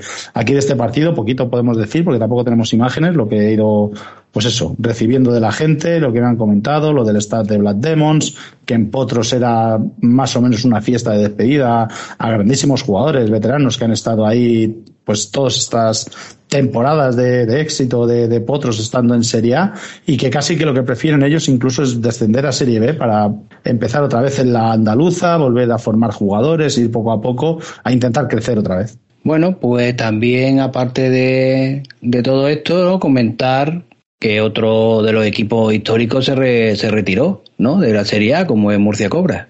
Sí, bueno, esto es, es la Por tantas lesiones también, ¿no? Pues decidieron no jugar. Eh, ellos eh, tienen eh, el motivo que dan es que debido a los lesionados no tenían suficientes jugadores disponibles y, en cierto modo es verdad. O sea, yo sé de buena mano que allí lo primero que ha pasado ha sido que el head coach se ha ido no, no, ha, no ha acabado la temporada, eh, Tim Bishop, y, y claro, eh, se quedan sin staff. Ante eso los jugadores deciden que para qué van a ir, que son cuatro, que anímicamente les se vienen abajo y eso que contra Osos hacen un partido más que aceptable, esa derrota por 25 a 30 pero pese a los esfuerzos por eh, la gente de toda la vida de Cobras, Alejandro Sotomayor, el presidente Manuel, de hacer que el equipo viajase como fuese a, Gijón para disputar el último partido, porque esto, eh, bueno, todavía no se sabe nada. Eh, yo entiendo que va a conllevar una sanción, tanto económica como deportiva, para el equipo de Murcia.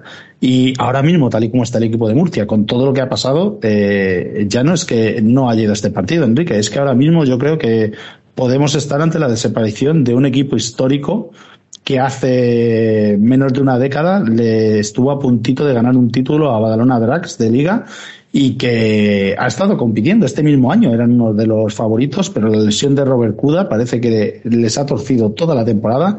Y por el lado contrario están en Gijón Marines eh, muy cabreados muy disgustados con esta situación porque para ellos este iba a ser el partido de, la fiesta de su club, eh, 20 años de Gijón Mariners y querían eh, hacerlo todo por lo grande. Eh, ya en el partido anterior le fueron casi 800 personas al campo, con lo que ello conlleva de marketing, de venta de merchandising, el bar, eh, las entradas, o sea, es un ingreso importante para un club de, de Serie A. Y de golpe y porrazo ven que en, en, nada, en una decisión del equipo rival se quedan sin esos ingresos. Y ya no solo eso, a nivel patrocinio, a nivel de nuestro deporte. Para mí, para nuestro fútbol, es, es un, un desastre que existan estas cosas en Serie A. Bueno, en cualquier categoría, ¿eh? No, pero claro, digo sería porque es el máximo exponente. Yo no sé vosotros cómo lo veis, pero a mí me parece algo lamentable. Eh, quiero levantar un poquillo la mano en el sentido de que, oye, yo sé que desde Murcia, desde la gente de siempre de Cobras, han intentado jugar este partido por todos los medios, pero es verdad que se han visto que, que no podían hacerlo de ninguna manera. Y, y, eso lo que conlleva es, para mí es un desastre a nivel organizativo. Eh, la imagen que se da es penosa con Marines, a lo mejor ya más en frío eh, me dirá un poquito su enfado, pero yo en caliente entiendo que estuvieran más cabreados que, pues eso, yo qué sé. No sé vosotros, ¿qué opináis? No, bueno, lo que, lo que comentas es que, a ver, eh, ¿en qué liga ves tú, ves tú de, de, cualquier deporte, de cualquier, de, de España, que, que mm, no, no voy que tú has dado unas, unas razones, pero a mí la razón que me da, eh, que veo desde fuera, sin saber nada, es que el viaje es de Murcia a, a Gijón y que es un dinero y es un palizón.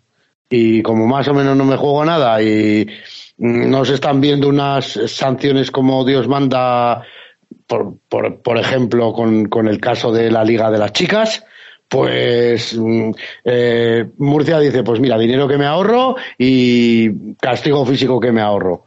Entonces, hace mucho daño a la liga. A mí estas cosas hacen mucho daño a la liga. Luego sumas, yo qué sé, que, que a lo mejor tú quieres hacer eh, a, nivel de patrocinio, quieres presentar, pues mira, es que tengo, que son cinco partidos en casa, ¿cuántos son este año? Es que son cuatro. ¿Cuatro partidos en casa? Pues mira, te voy a poner mi publicidad, mi publicidad, no sé qué, pero si no, si uno ya no me lo haces, o sea, esa es otra. Eh, ¿Vas a hacer socios? Más de lo mismo. Voy a hacer un socio. ¿Cuánto es? 30 euros. Venga, 30 euros. Va, 10 eurillos por partido. Va. No, pero si es que, o un partido también me lo quitas. Es que esto es, es, malísimo. Y mira que, que Mariners al final se reinventó, hizo unas jornadas de para que fuesen como los aficionados. Sí. Jugasen a flag, hicieron una cosa muy chula, ¿no? Que, a priori, y, parece que tuvieron, más o menos por, por las fotos que hemos visto en redes, aún tuvieron asistencia. Pero no sé, a mí eso me parece que tanto a la liga como al deporte en sí, que es el fútbol americano, que queremos que nos tomen en serio, mm, estas cosas un poquito mal. Yo que sigo pensando lo mismo de siempre. Yo que sigo pensando lo mismo de siempre, que tampoco podemos meter. O sea, mm. vamos a ver, que esto, joder, es que una liga que no llega ni, ni, ni, ni a amateur, que la gente se tiene que comprar las cosas. Es que, es que demasiado esfuerzo hacen demasiado esfuerzo hacen. Yo sigo pensando lo mismo, que hasta aquí no haya, hasta que aquí no haya una retribución, va a seguir pasando esto. Es que hasta los de tercera división y eso cobran un poquito, tal y cual en fútbol normal. Aquí es que tiene que haber algo de eso, si no. Pero no se puede haber una retribución si tú no eres serio jugando. Si no pero ¿cómo, va, pero ¿cómo va a ser serio jugando si no tienes jugadores, si no sé qué, si no ganas, si te tienes, si tienes que pagar un dineral para hacer un viaje largo? Pues es que. A lo mejor es, es que no hay manera a lo mejor es una buena. Es una pescadilla que se come, una de las pescadillas que se come la cola, ¿no? Pues suele decir, porque está el problema, la, la, pero. ¿Eh? es que de gratis no se puede ir siempre en esta vida. A, lo mejor es una buena pida de toque para decir, pues eh, hacemos una liga de seis potente y que compitan los seis mejores equipos. Los que sabes que son, entre comillas, históricos, fiables y que van a, terminarte la temporada. No, no, si, si es que. Tenemos el ejemplo de Badalona, de Drax. Drax lleva un año que, o sea, vamos, eh, eh, mirarle un tuerto es poco, o sea, le ha pasado de todo, pero ahí siguen compitiendo, mejor o peor, o con mayor o menor suerte, pero ahí siguen. Y yo estuve viendo el domingo por la tarde, me fui a ver eh, Territorial Catalana, jugaban Imperials contra Rebels, y allí eh, Rebels está con un roster de 14, 15 jugadores. ¿Que dónde vas? Y juegan, juegan 11 contra 11, aquí no hay. ¿Y dónde vas a ir? Pues vas un poco a morir, pero, macho, le echaron todo lo que le tienen que echar y a jugar ahí. Y encima contra. Es que es lo que hay, o sea. Zaragoza, Zaragoza podía haber hecho lo mismo. Zaragoza se presentó con 18 jugadores y dos de ellos eh, exjugadores que se vestían otra vez, gente que llevaba tiempo sin jugar para intentar completar el roster. Pues no sé, yo, yo pienso que Murcia podría haber hecho más esfuerzo.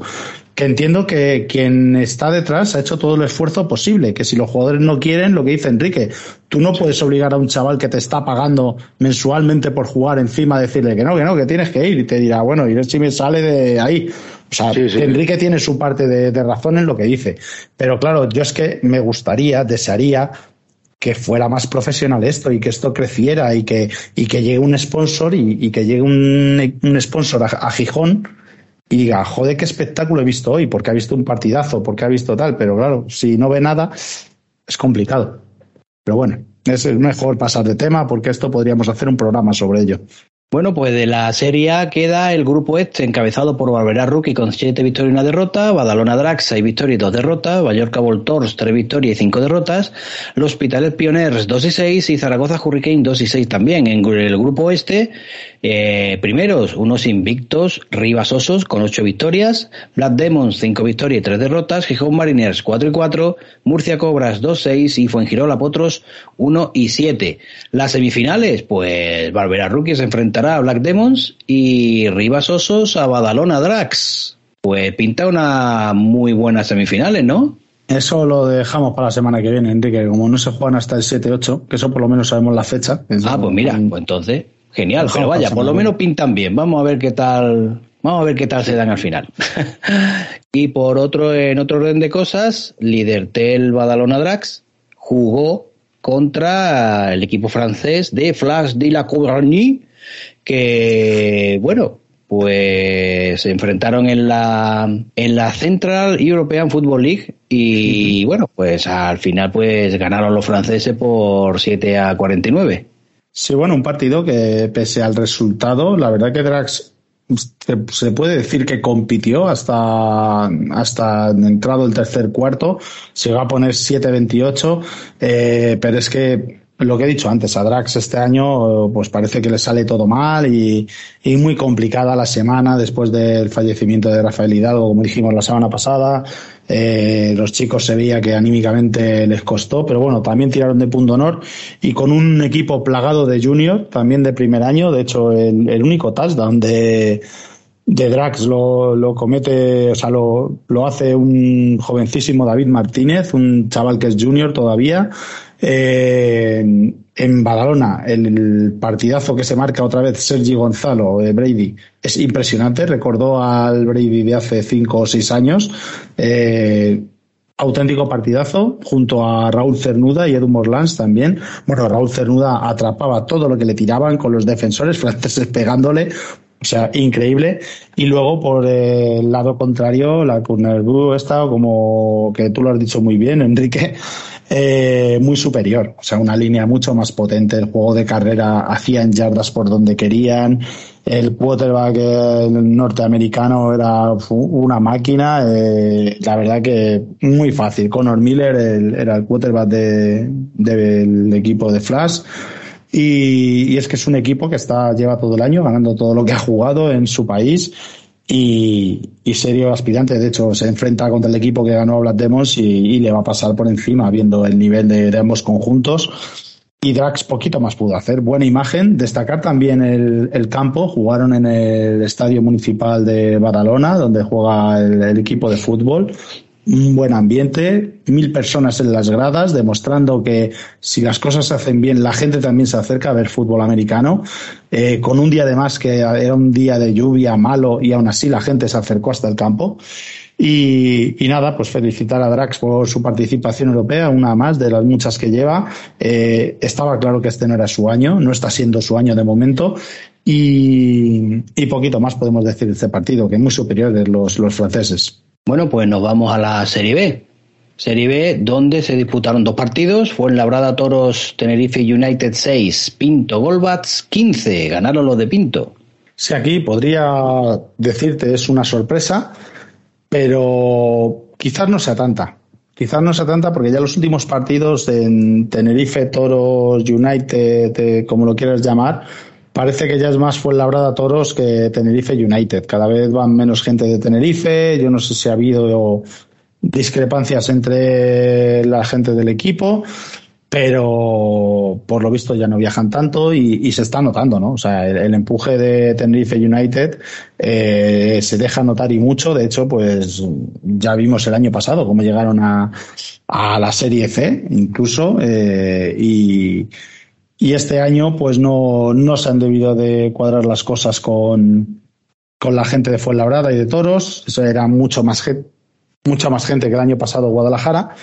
Y pues no le ha salido bien la, el tema. Luego por parte de, de Pinto Golbat, pues bueno, acaban con buen sabor de boca una temporada complicada para ellos. Ellos pensaban que iban a hacer mucho más, que iban a competir esta, esta territorial madrileña, incluso a, Cavaliers y a Camioneros, se ha demostrado que les queda mucho camino por recorrer. Eh, un Nicolas Cage, el, el, norteamericano, el receptor, que bueno, juega de running back, de quarterback, de lo que le pongan, eh, ha hecho buen papel, pero no es suficiente un solo jugador para, para plantar cara a equipos consolidados. Y poquito más que se llevan esta victoria y ninguno de los dos equipos clasifica para, para playoffs. Y otro de los partidos, Alcobendas Cavaliers 17, Coslada Camioneros 7. Sí, aquí un muy buen partido de ambos conjuntos. Eh, pese a lo que dice el resultado, para mí superior Cavaliers por más de lo que dice el resultado. Creo que, tuvo un juego muy balanceado entre carrera y, pase. Lo hizo bastante bien el equipo de, de Alcobendas, eh, el equipo dirigido por Ignacio Pliego. Y, camioneros que pese a tener hasta tres imports en, sus filas, pues eh, no, no hace un, no despliega un juego eh, sobresaliente, creo yo. Bueno, tres imports, uno de ellos es español, eh, tiene pasaporte español, pero bueno, se ha criado en México, viene de allí de jugar en México y, y es prácticamente como si fuera un import.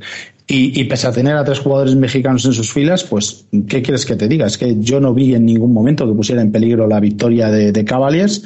Eh, muy superior el equipo de, Pliego, como he dicho, eh, con varios fallos en, en la zona final, en la red zone. Podían haberse ido con muchos más puntos en el marcador y, estos dos equipos sí que se han clasificado para, para esos playoffs, como Cavaliers como segundo, pese a que lleve un 100% de victorias, eh, tiene algún punto más que Valencia Firebats en defensa, con lo cual quedan segundos, y Camioneros queda en cuarta posición y, y bueno, se, por lo menos juega el partido de, de cuartos en casa. Bueno, y tenemos las palabras de precisamente del quarterback de Alcobendas Cavaliers, ¿no, Daniel? Mm, bueno, eh, era el quarterback. Eh, te, voy a, te, voy a, corregir porque sí, ha sido quarterback toda la vida, pero esta temporada le han dado los galones de quarterback a David Yu. Antes lo compartían los dos, Juan Herbás y David Yu. Ahora Juan Herbás le podemos considerar, eh, por lo que viene este partido, un Devo Samuel de la vida, porque en teoría es receptor, pero de vez en cuando le meten atrás al backfield y se pega unas carreras el tío que no hay quien lo pare. O sea que vamos a decir receptor, venga. Bueno, estamos aquí con Utah, que Juan Herbás, todo el mundo le conoce por Utah. Eh, ¿Qué tal el partido? ¿Habéis ganado? Campeones de Madrid, ahora ya para los playoffs de Serie B. ¿Cómo lo habéis visto? Pues es un partido difícil. Sabíamos que Camioneros estaba a un nivel altísimo, sabíamos que iban a plantar una batalla de las de verdad. Pero bueno, contentos. Lo que hemos entrenado ha salido y la verdad es que muy contentos del resultado. Yo lo que he visto en el partido, a mi modo de ver, os habéis quedado cortos en el resultado. ¿Tenéis esa sensación en el equipo de que en la red son habéis fallado un poquito más de la cuenta? Que, o sea, que habéis sido más superiores quizás de lo que marca este resultado? Eh, yo creo que tendemos a, dispararnos a nosotros mismos en el pie. Hay muchas veces que cuando estamos a puntito de anotar cometemos una falta, luego otra falta y eso es... Sí, bueno, el último drive del último cuarto, habéis estado 10 minutos, yo creo, en la red. Sí, eso son fallos mentales. Hay que conseguir que la concentración te dure todo el partido igual que te duran todo el partido las piernas. Eso es lo importante. Muy bien, Juan, pues muchísima suerte en lo que viene ahora, los playoffs, eh, la Serie B, ¿cómo os veis? Porque Valencia Firebats parece que está a un nivel muy alto. Eh. ¿Os veis? Yo creo que estáis para disputarle esta Serie B, ¿no? Eh, me consta que Valencia está muy fuerte, hemos visto vídeo, están jugando a un nivel altísimo, pero confiamos en nuestras posibilidades, confiamos en quiénes somos, en nuestro estilo y deseando enfrentarnos a los mejores equipos posibles para ver hasta dónde podemos llegar. Pues nada, mucha suerte y lo dicho. Muchas gracias. Nos vemos a la próxima. Bueno, y vamos ahora con los enfrentamientos que tendrían que darse lugar en esta Serie B, que según la clasificación que tenemos ahora mismo, porque la clasificación estamos grabando hoy lunes por la noche y no están puestos los emparejamientos, en teoría eh, tendría que jugar Valencia Firebats primero contra Granada Lions octavo, Alcobendas Cavaliers segundo contra Sevilla Lince séptimo, Mairena Blue Devils tercero contra Tel de Canes sexto y Colada Camionero cuarto contra Villamayor Mercenarios cinco. En teoría, porque bueno, no sabemos esto, y también porque para disputar esta, bueno, estos playoffs, los equipos deben tener equipo femenino y junior. No, o junior, cualquiera de las dos. Y de hecho, eh, se está viendo polémica, podemos decir, porque claro, eh, valía cualquier tipo de torneo aunque fuera amistoso.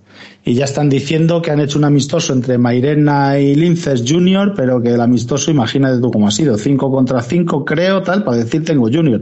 Eso es lo que dicen, ¿eh? Yo no, o sea, no lo sé. no he preguntado a nadie de Mairena para, para corroborarlo, pero bueno, sobre el papel, lo que has dicho tú, nosotros sobre lo que tenemos ahora mismo, estas son las semifinales. Y, o sea, las, los cuartos de final. Y, y yo, por lo que veo, doy como favorito, yo creo, a todos los que juegan en casa, o sea, a los cuatro primeros. Y quizás la más disputada pueda ser eh, la última, precisamente, ese Camioneros contra, contra Mercenarios. Pero aún así creo que Camioneros, por experiencia, por eh, jugar en casa, por número de roster, y todo eso debería de ganar también sin mayor problema. O sea, yo veo a los cuatro primeros enfrentándose en unas hipotéticas semifinales Firebats Camioneros y Cavaliers Blue Devils. Bueno, pues esperamos no haber metido la pata con esta cuarto de final de la Serie B y vamos a pasar a la Liga Junior, donde se disputaron dos partidos El primero enfrentó a Black Demons contra Osos Rivas y la victoria se lo llevaron los primeros por 17 a 7. Sí, bueno, aquí eh, lo primero de todo, eh, espectacular el partido.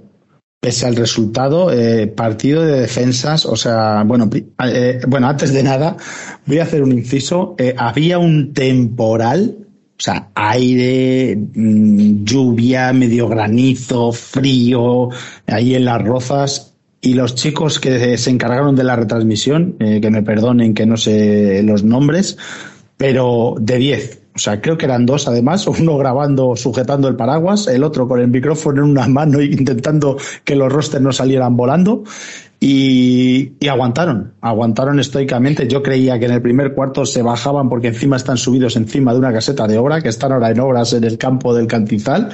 Y, ahí a la interperie, con un paraguas, el paraguas les salió volando, les trajeron una sombrilla de, estas de verano. Bueno, bueno, o sea, casi eh, hubiera pagado casi lo mismo por ver a ellos dos retransmitiendo que el partido. Eh, dicho esto, enhorabuena a los que hicieron posible que, pudiéramos verlo desde casa. Eh, yo no sé qué hace con los juniors, o sea, es que lo dije ya hace poco, eh, da igual que se le vayan 4 o 5, que al año siguiente te vienen otros 4 o 5 y son igual de fuertes, igual de grandes, igual de buenos, o sea, tiene un equipazo. Y lo que sí que ha demostrado Osos es que está cada vez más cerca. O sea, es verdad que se lesionó, además feo, tiene pinta de rodilla, el quarterback que tenía Osos, eh, creo que en el segundo cuarto, y eso a lo mejor pudo llevar eh, a decantar el partido más favorable a Black Demons. Pero para mí también hay un error de staff eh, por parte de, de, Johnny Escobar, de nuestro amigo, que en un iban perdiendo 7-0 y en un cuarta y ocho en el centro del campo en vez de pegar el punt, que quedaban yo creo que segundos para acabar la primera parte, decide jugársela, le deja la bola Demos en el centro del campo con ese medio minuto que quedaría y ahí les mete el segundo touchdown y se van con 14-0 al descanso y creo que eso anímicamente les pudo hacer bastante daño al, equipo de Osos. Eh, aún así, insisto, los dos son dos equipazos, a lo mejor los dos mejores equipos de la categoría, fíjate lo que voy a decir, habrá que ver cómo está Rookies y y nada, la verdad que un espectáculo que se pudo ver, sobre todo por la retransmisión que al principio era dantesco lo que aguantaron los chicos allí. Y nos vamos al segundo partido, un partido que, bueno, fue una victoria abultada de Barbera Rookies frente a Zaragoza Hurricanes por 44-8. Sí, muy superiores eh, rookies, si bien al principio no tanto, o sea, Hurricanes se ve que ha mejorado y mucho, Tenía fallos muy puntuales, eh, Hurricanes en el snap, se le iba muy alto, el quarterback tenía que volver sobre sus pasos, eh, creo que los primeros puntos fueron un safety, eh, luego pierden el balón igual por un mal snap, eh, fallos, pues eso también son juniors, o sea, normales creo yo, y, y, lo que se ve que Rookies tiene un equipo muy trabajado, muy bien elaborado, eh, muy buen juego de carrera, muy buen juego de pase con novella, de quarterback, y, muy, muy ilusionado con esa final, con ese Black Demon Rookies que será todo un espectáculo. Pues sí, que está previsto para el 8 de mayo, en principio. Así que, a ver, que esperemos que sea un buen partido.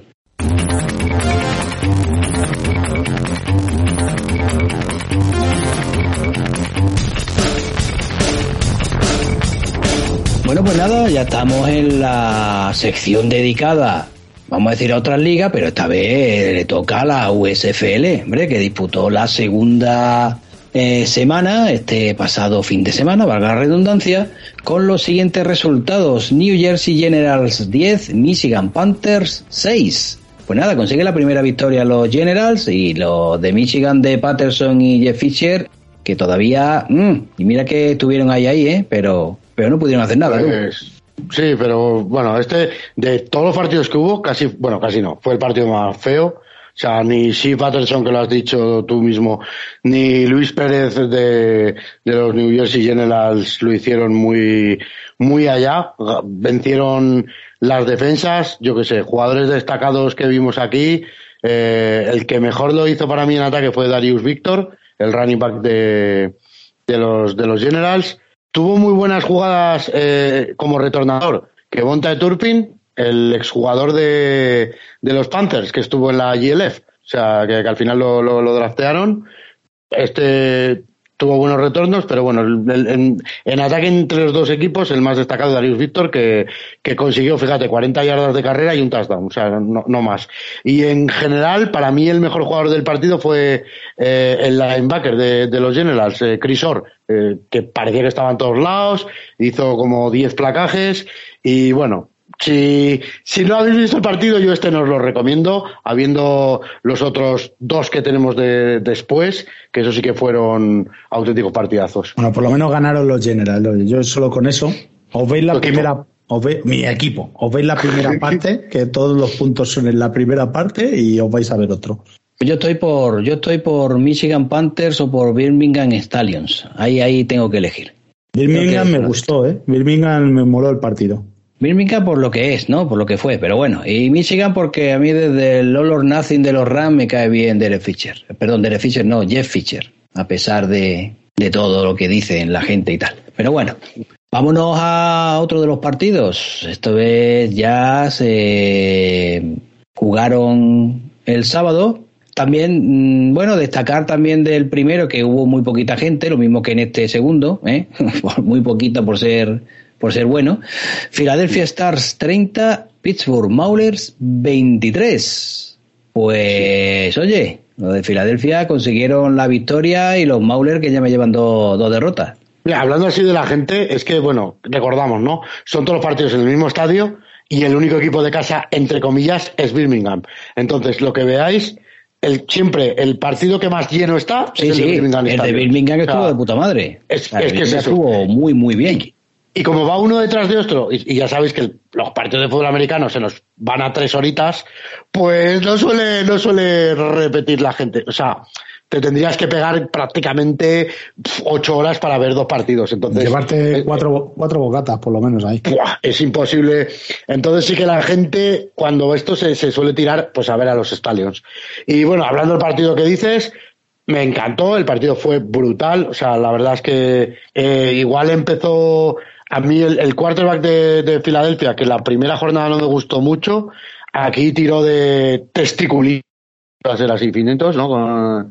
y Brian Scott, mm, no sé, hizo buen partido, ¿no? 26 de 36 en pases, 272 eh, yardas, pasó tres touchdowns. No, no, no, no le veías súper pulido, pero que le echó huevos. O sea, metió un touchdown en una QB sneak, y eso a pesar de que no tenía muy buena OL, le dieron hostias hasta en el carnet de identidad. le, hicieron, le, hicieron dos fumbles, pero que no tiene culpa, es que lo, lo, revientan. En, en, en, los fumbles, eh, vi ahí en la, de las primeras jugadas le quitan a, Pittsburgh, le roban una, hacen una intercepción y no sé cómo cojones no la pitan. Bueno, sí, porque la, la, la, hacen como medio cogiéndola entre la mano, la rodilla y piensan los, los árbitros que, que ha tocado suelo, entonces le dan incompleto. Pero justicia divina, la siguiente jugada fumble y, la recuperan. O sea que no, no, no se, no, no fue, no, no, se tradujo en puntos, ¿no? Esa mala actuación. Eh, pues eso, Brian Scott para mí hizo un partidazo al puro Sam todo pudo, Pundonor Ellinger, ¿no? De este estilo, me parece a mí. Contactó bastante bien con Maurice Alexander, que, que fue el receptor más destacado, el 13 llevaba, y de hecho era también el que retornaba y también retornó muy bien.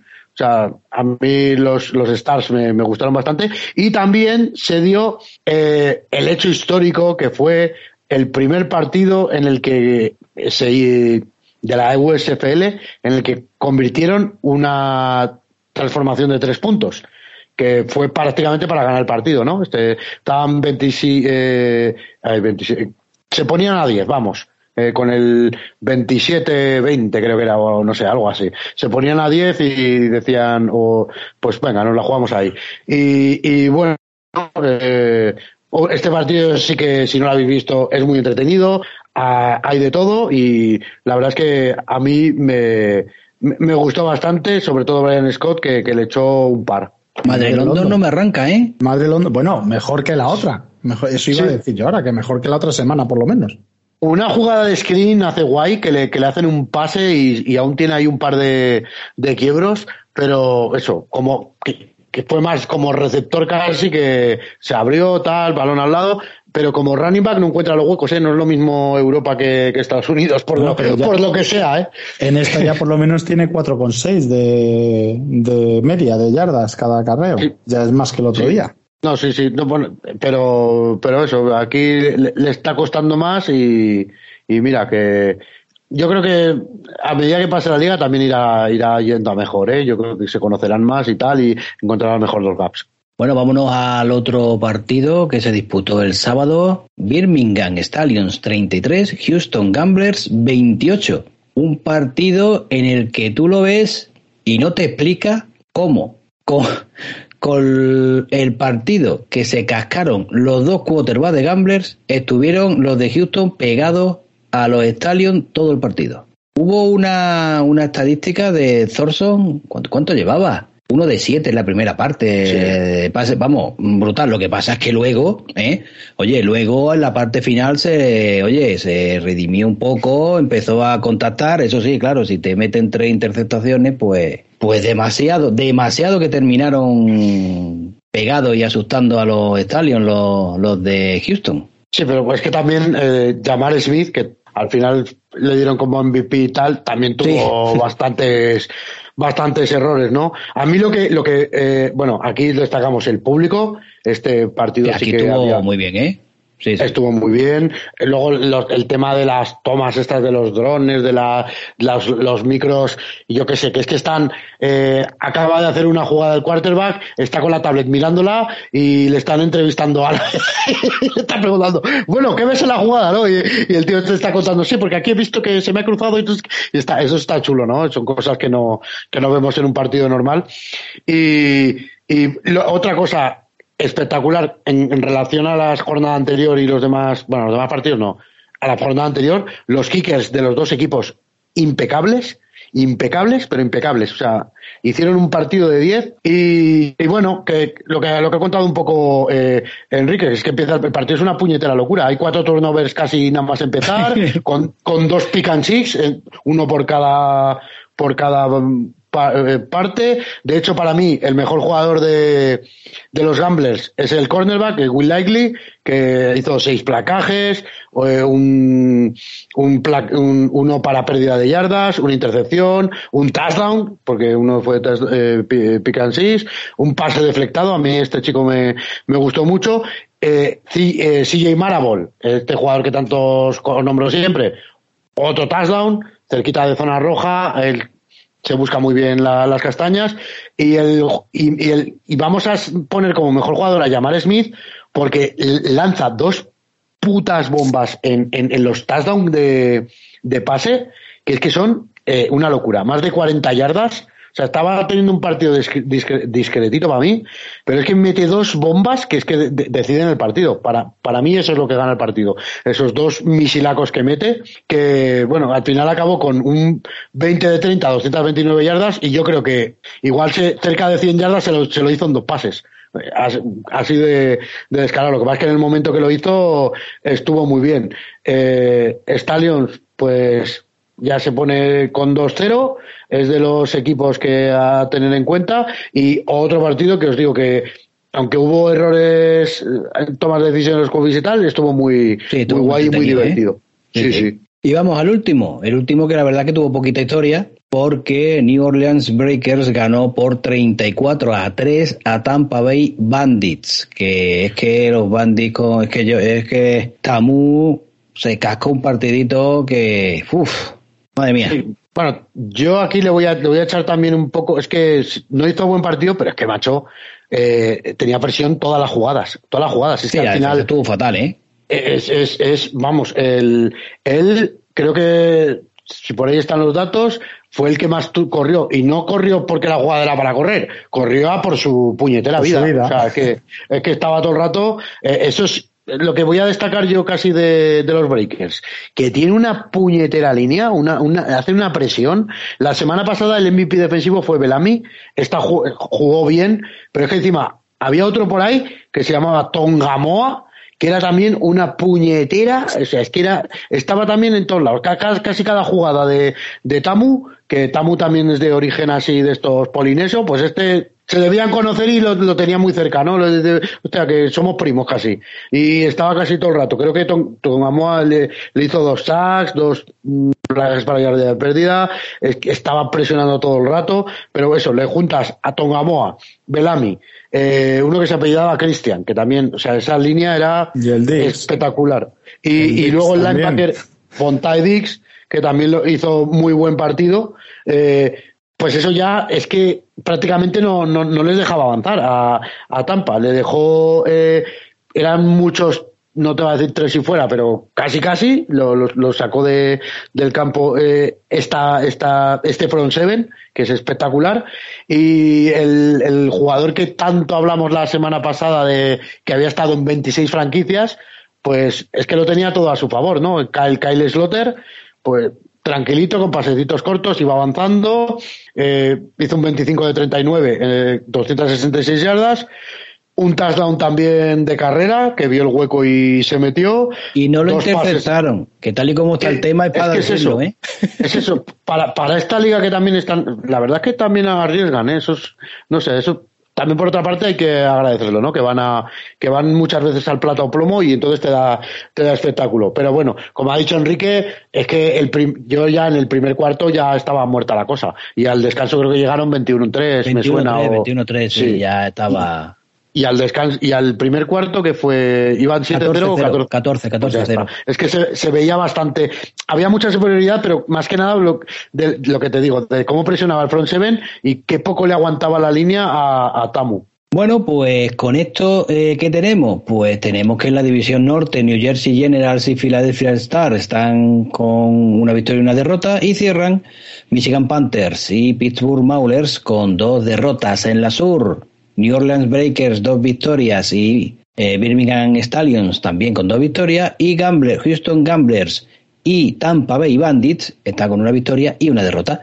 Para este próximo fin de semana tenemos los partidos del sábado a las 10 de la noche, Tampa Bay Bandits contra Houston Gamblers y a las 2 de la mañana, Birmingham Stallions, New Orleans Breakers. El domingo a las 8 y media de la tarde, Pittsburgh Maulers, Michigan Panthers y a las 2 de la mañana, New Jersey Generals contra Philadelphia Stars. Mira, han hecho, han estado inteligentes la USFL y han intentado que no coincida con el draft. Es decir, digo, Hombre, no han que hecho si como- no... digo, ¿cómo, cómo no han hecho como esta semana pasada? Que Eso lo hacen viernes, bien. sábado. Bueno, sí, sí. bueno, eso lo hacen bien. Eh, Ahora me estoy acordando yo, no hemos hablado, Enrique, perdóname, sé que no tiene nada que ver esto, pero es que lo tengo que decir que si no reviento. Se ha jugado este fin de semana el partido aplazado femenino entre Drax y Firebats. Lo hacemos igual de bien que allí nosotros. Sí, mira. Madre mía. lo- jugado- Ah, vale. No vale para nada, no valía para nada, pero se ha celebrado con un par. Ah, vale. Y, pues, y después de acaba- después de que haya campeón y todo, Después eso, de que vamos. campeón, por si madre mía. En Madre fin, mía. Luego Pero- queremos parecernos algo. Claro, es que e- e- esa es la, di- la, la diferencia. Y bueno, ya veis, ¿no? El partido, tenemos un partido que, que nos dejará por ahí al único invicto ya, porque se enfrentan Stallions y Breakers, que parecen los, los más fuertes. Yo, desde jornada 2, ya os digo que para mí el favorito para ganar son New Orleans Breakers, pero simplemente por el front seven ese que tiene, ¿eh? que es que es una, una, buah, una barbaridad. Y no- vosotros tenéis favorito que ya para en esta liga, a ver quién va a ganar. Y no vale No. los Generals porque, porque llevan las estrellas en el casco. Exactamente, yo, ese es mi favorito. Venga, yo Birmingham. Vamos, Birmingham a ver. Venga, tú Birmingham. Yo, que- General, General no tiene ninguna opción, ¿eh? viendo lo que he visto hasta ahora. Bueno, no, no te creas, ¿eh? Bueno, sí, es que Luis- yo Luis Pérez no lo veo muy, Vamos. muy allá, al, al hombre. Bueno, Alberto, ¿qué tenemos de la ILF? Pues bueno, prácticamente lo, lo que tenemos de Dragons, ¿no? Ha- han anunciado el staff completo, que si queréis os, os lo recuerdo. eh, y Dani nos, nos da datos de algunos. Bueno, el head coach es Andrew Widinger, que hará labores de, de head coach, offensive coordinator y entrenador de quarterbacks. El, el coordinador defensivo, digamos, segundo de a bordo, es Gabriel eh, Sánchez, que hará de, de coordinador defensivo y entrenador de defensive backs. Eh, el tercero, bueno, tercero, ya el, el siguiente coordinador, que es el de equi- equipos especiales, y también se encargará de los de los de los eh, running backs, como el año pasado, es Patrick Wenning, que repite. Este es el, el más veterano de estos tres, ¿no? Digamos. Y luego ya, eh, posicionales, tenemos a Chase Baker, que se encargará de la línea defensiva, exjugador de la NFL, hasta Minnesota Vikings y tal. Eh, Juliano Cataneo, eh, que coordinará la línea ofensiva, fue el entrenador que, que llegó a mitad de, temporada cuando había tantas críticas hacia, hacia este grupo posicional en, en Dragons. Raúl Saavedra llevará a los linebackers. Eh, mm, Víctor Martín se encargará de los receptores. Xavi Gonzalo de los Titans. Eh, y luego estarán como asistentes Michael Sam, que ayudará en la línea defensiva. Mónica Rafecas, que ayudará con los quarterbacks. Y Gonzalo Pérez, que ayudará con la, con la línea ofensiva. Y bueno, aparte, así más que tenemos de Dragons, eh, van, han presentado, bueno, Dragons está, está vinculado. La Academia, la Youth Academy, ¿no? Eh, Dani, tú. La European, Academy. European, Football Academy. Esa. Pues la han presentado, es un proyecto que parece que a nivel, yo por lo que conozco de, de la escuela que, que, que va a encargarse de la educación, es muy top, de lo mejor que hay aquí en la zona. Eh, es una escuela bilingüe, es una escuela que es privada y es muy, muy potente, salen, los chicos salen muy preparados y es, vamos, digamos como que vamos a hacer algo parecido al high school eh, en Estados Unidos.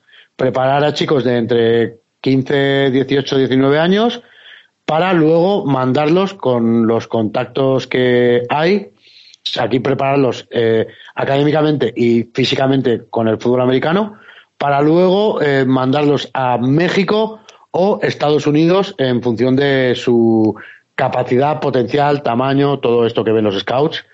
Y eso, una especie, estamos montando una especie de Estados Unidos, ¿no? Desde aquí de, de, desde España. European, yo creo que está abierto a que pueda venir cualquier estudiante eh, alemán, italiano, polaco, porque ya, ya os comento que esta escuela es, es completamente bilingüe y, a ver si qué tal sale el experimento y si y si con esto nos acercamos a tener algún día algún jugador eh, en, en, el college y que pueda hacer la carrera de, desde este high school, entre comillas, al college americano. La, la verdad que habrá gente que no comulgue con Bart. Eh, yo ahí ni entro ni salgo. Yo no en las cosas personales de cada uno no me meto.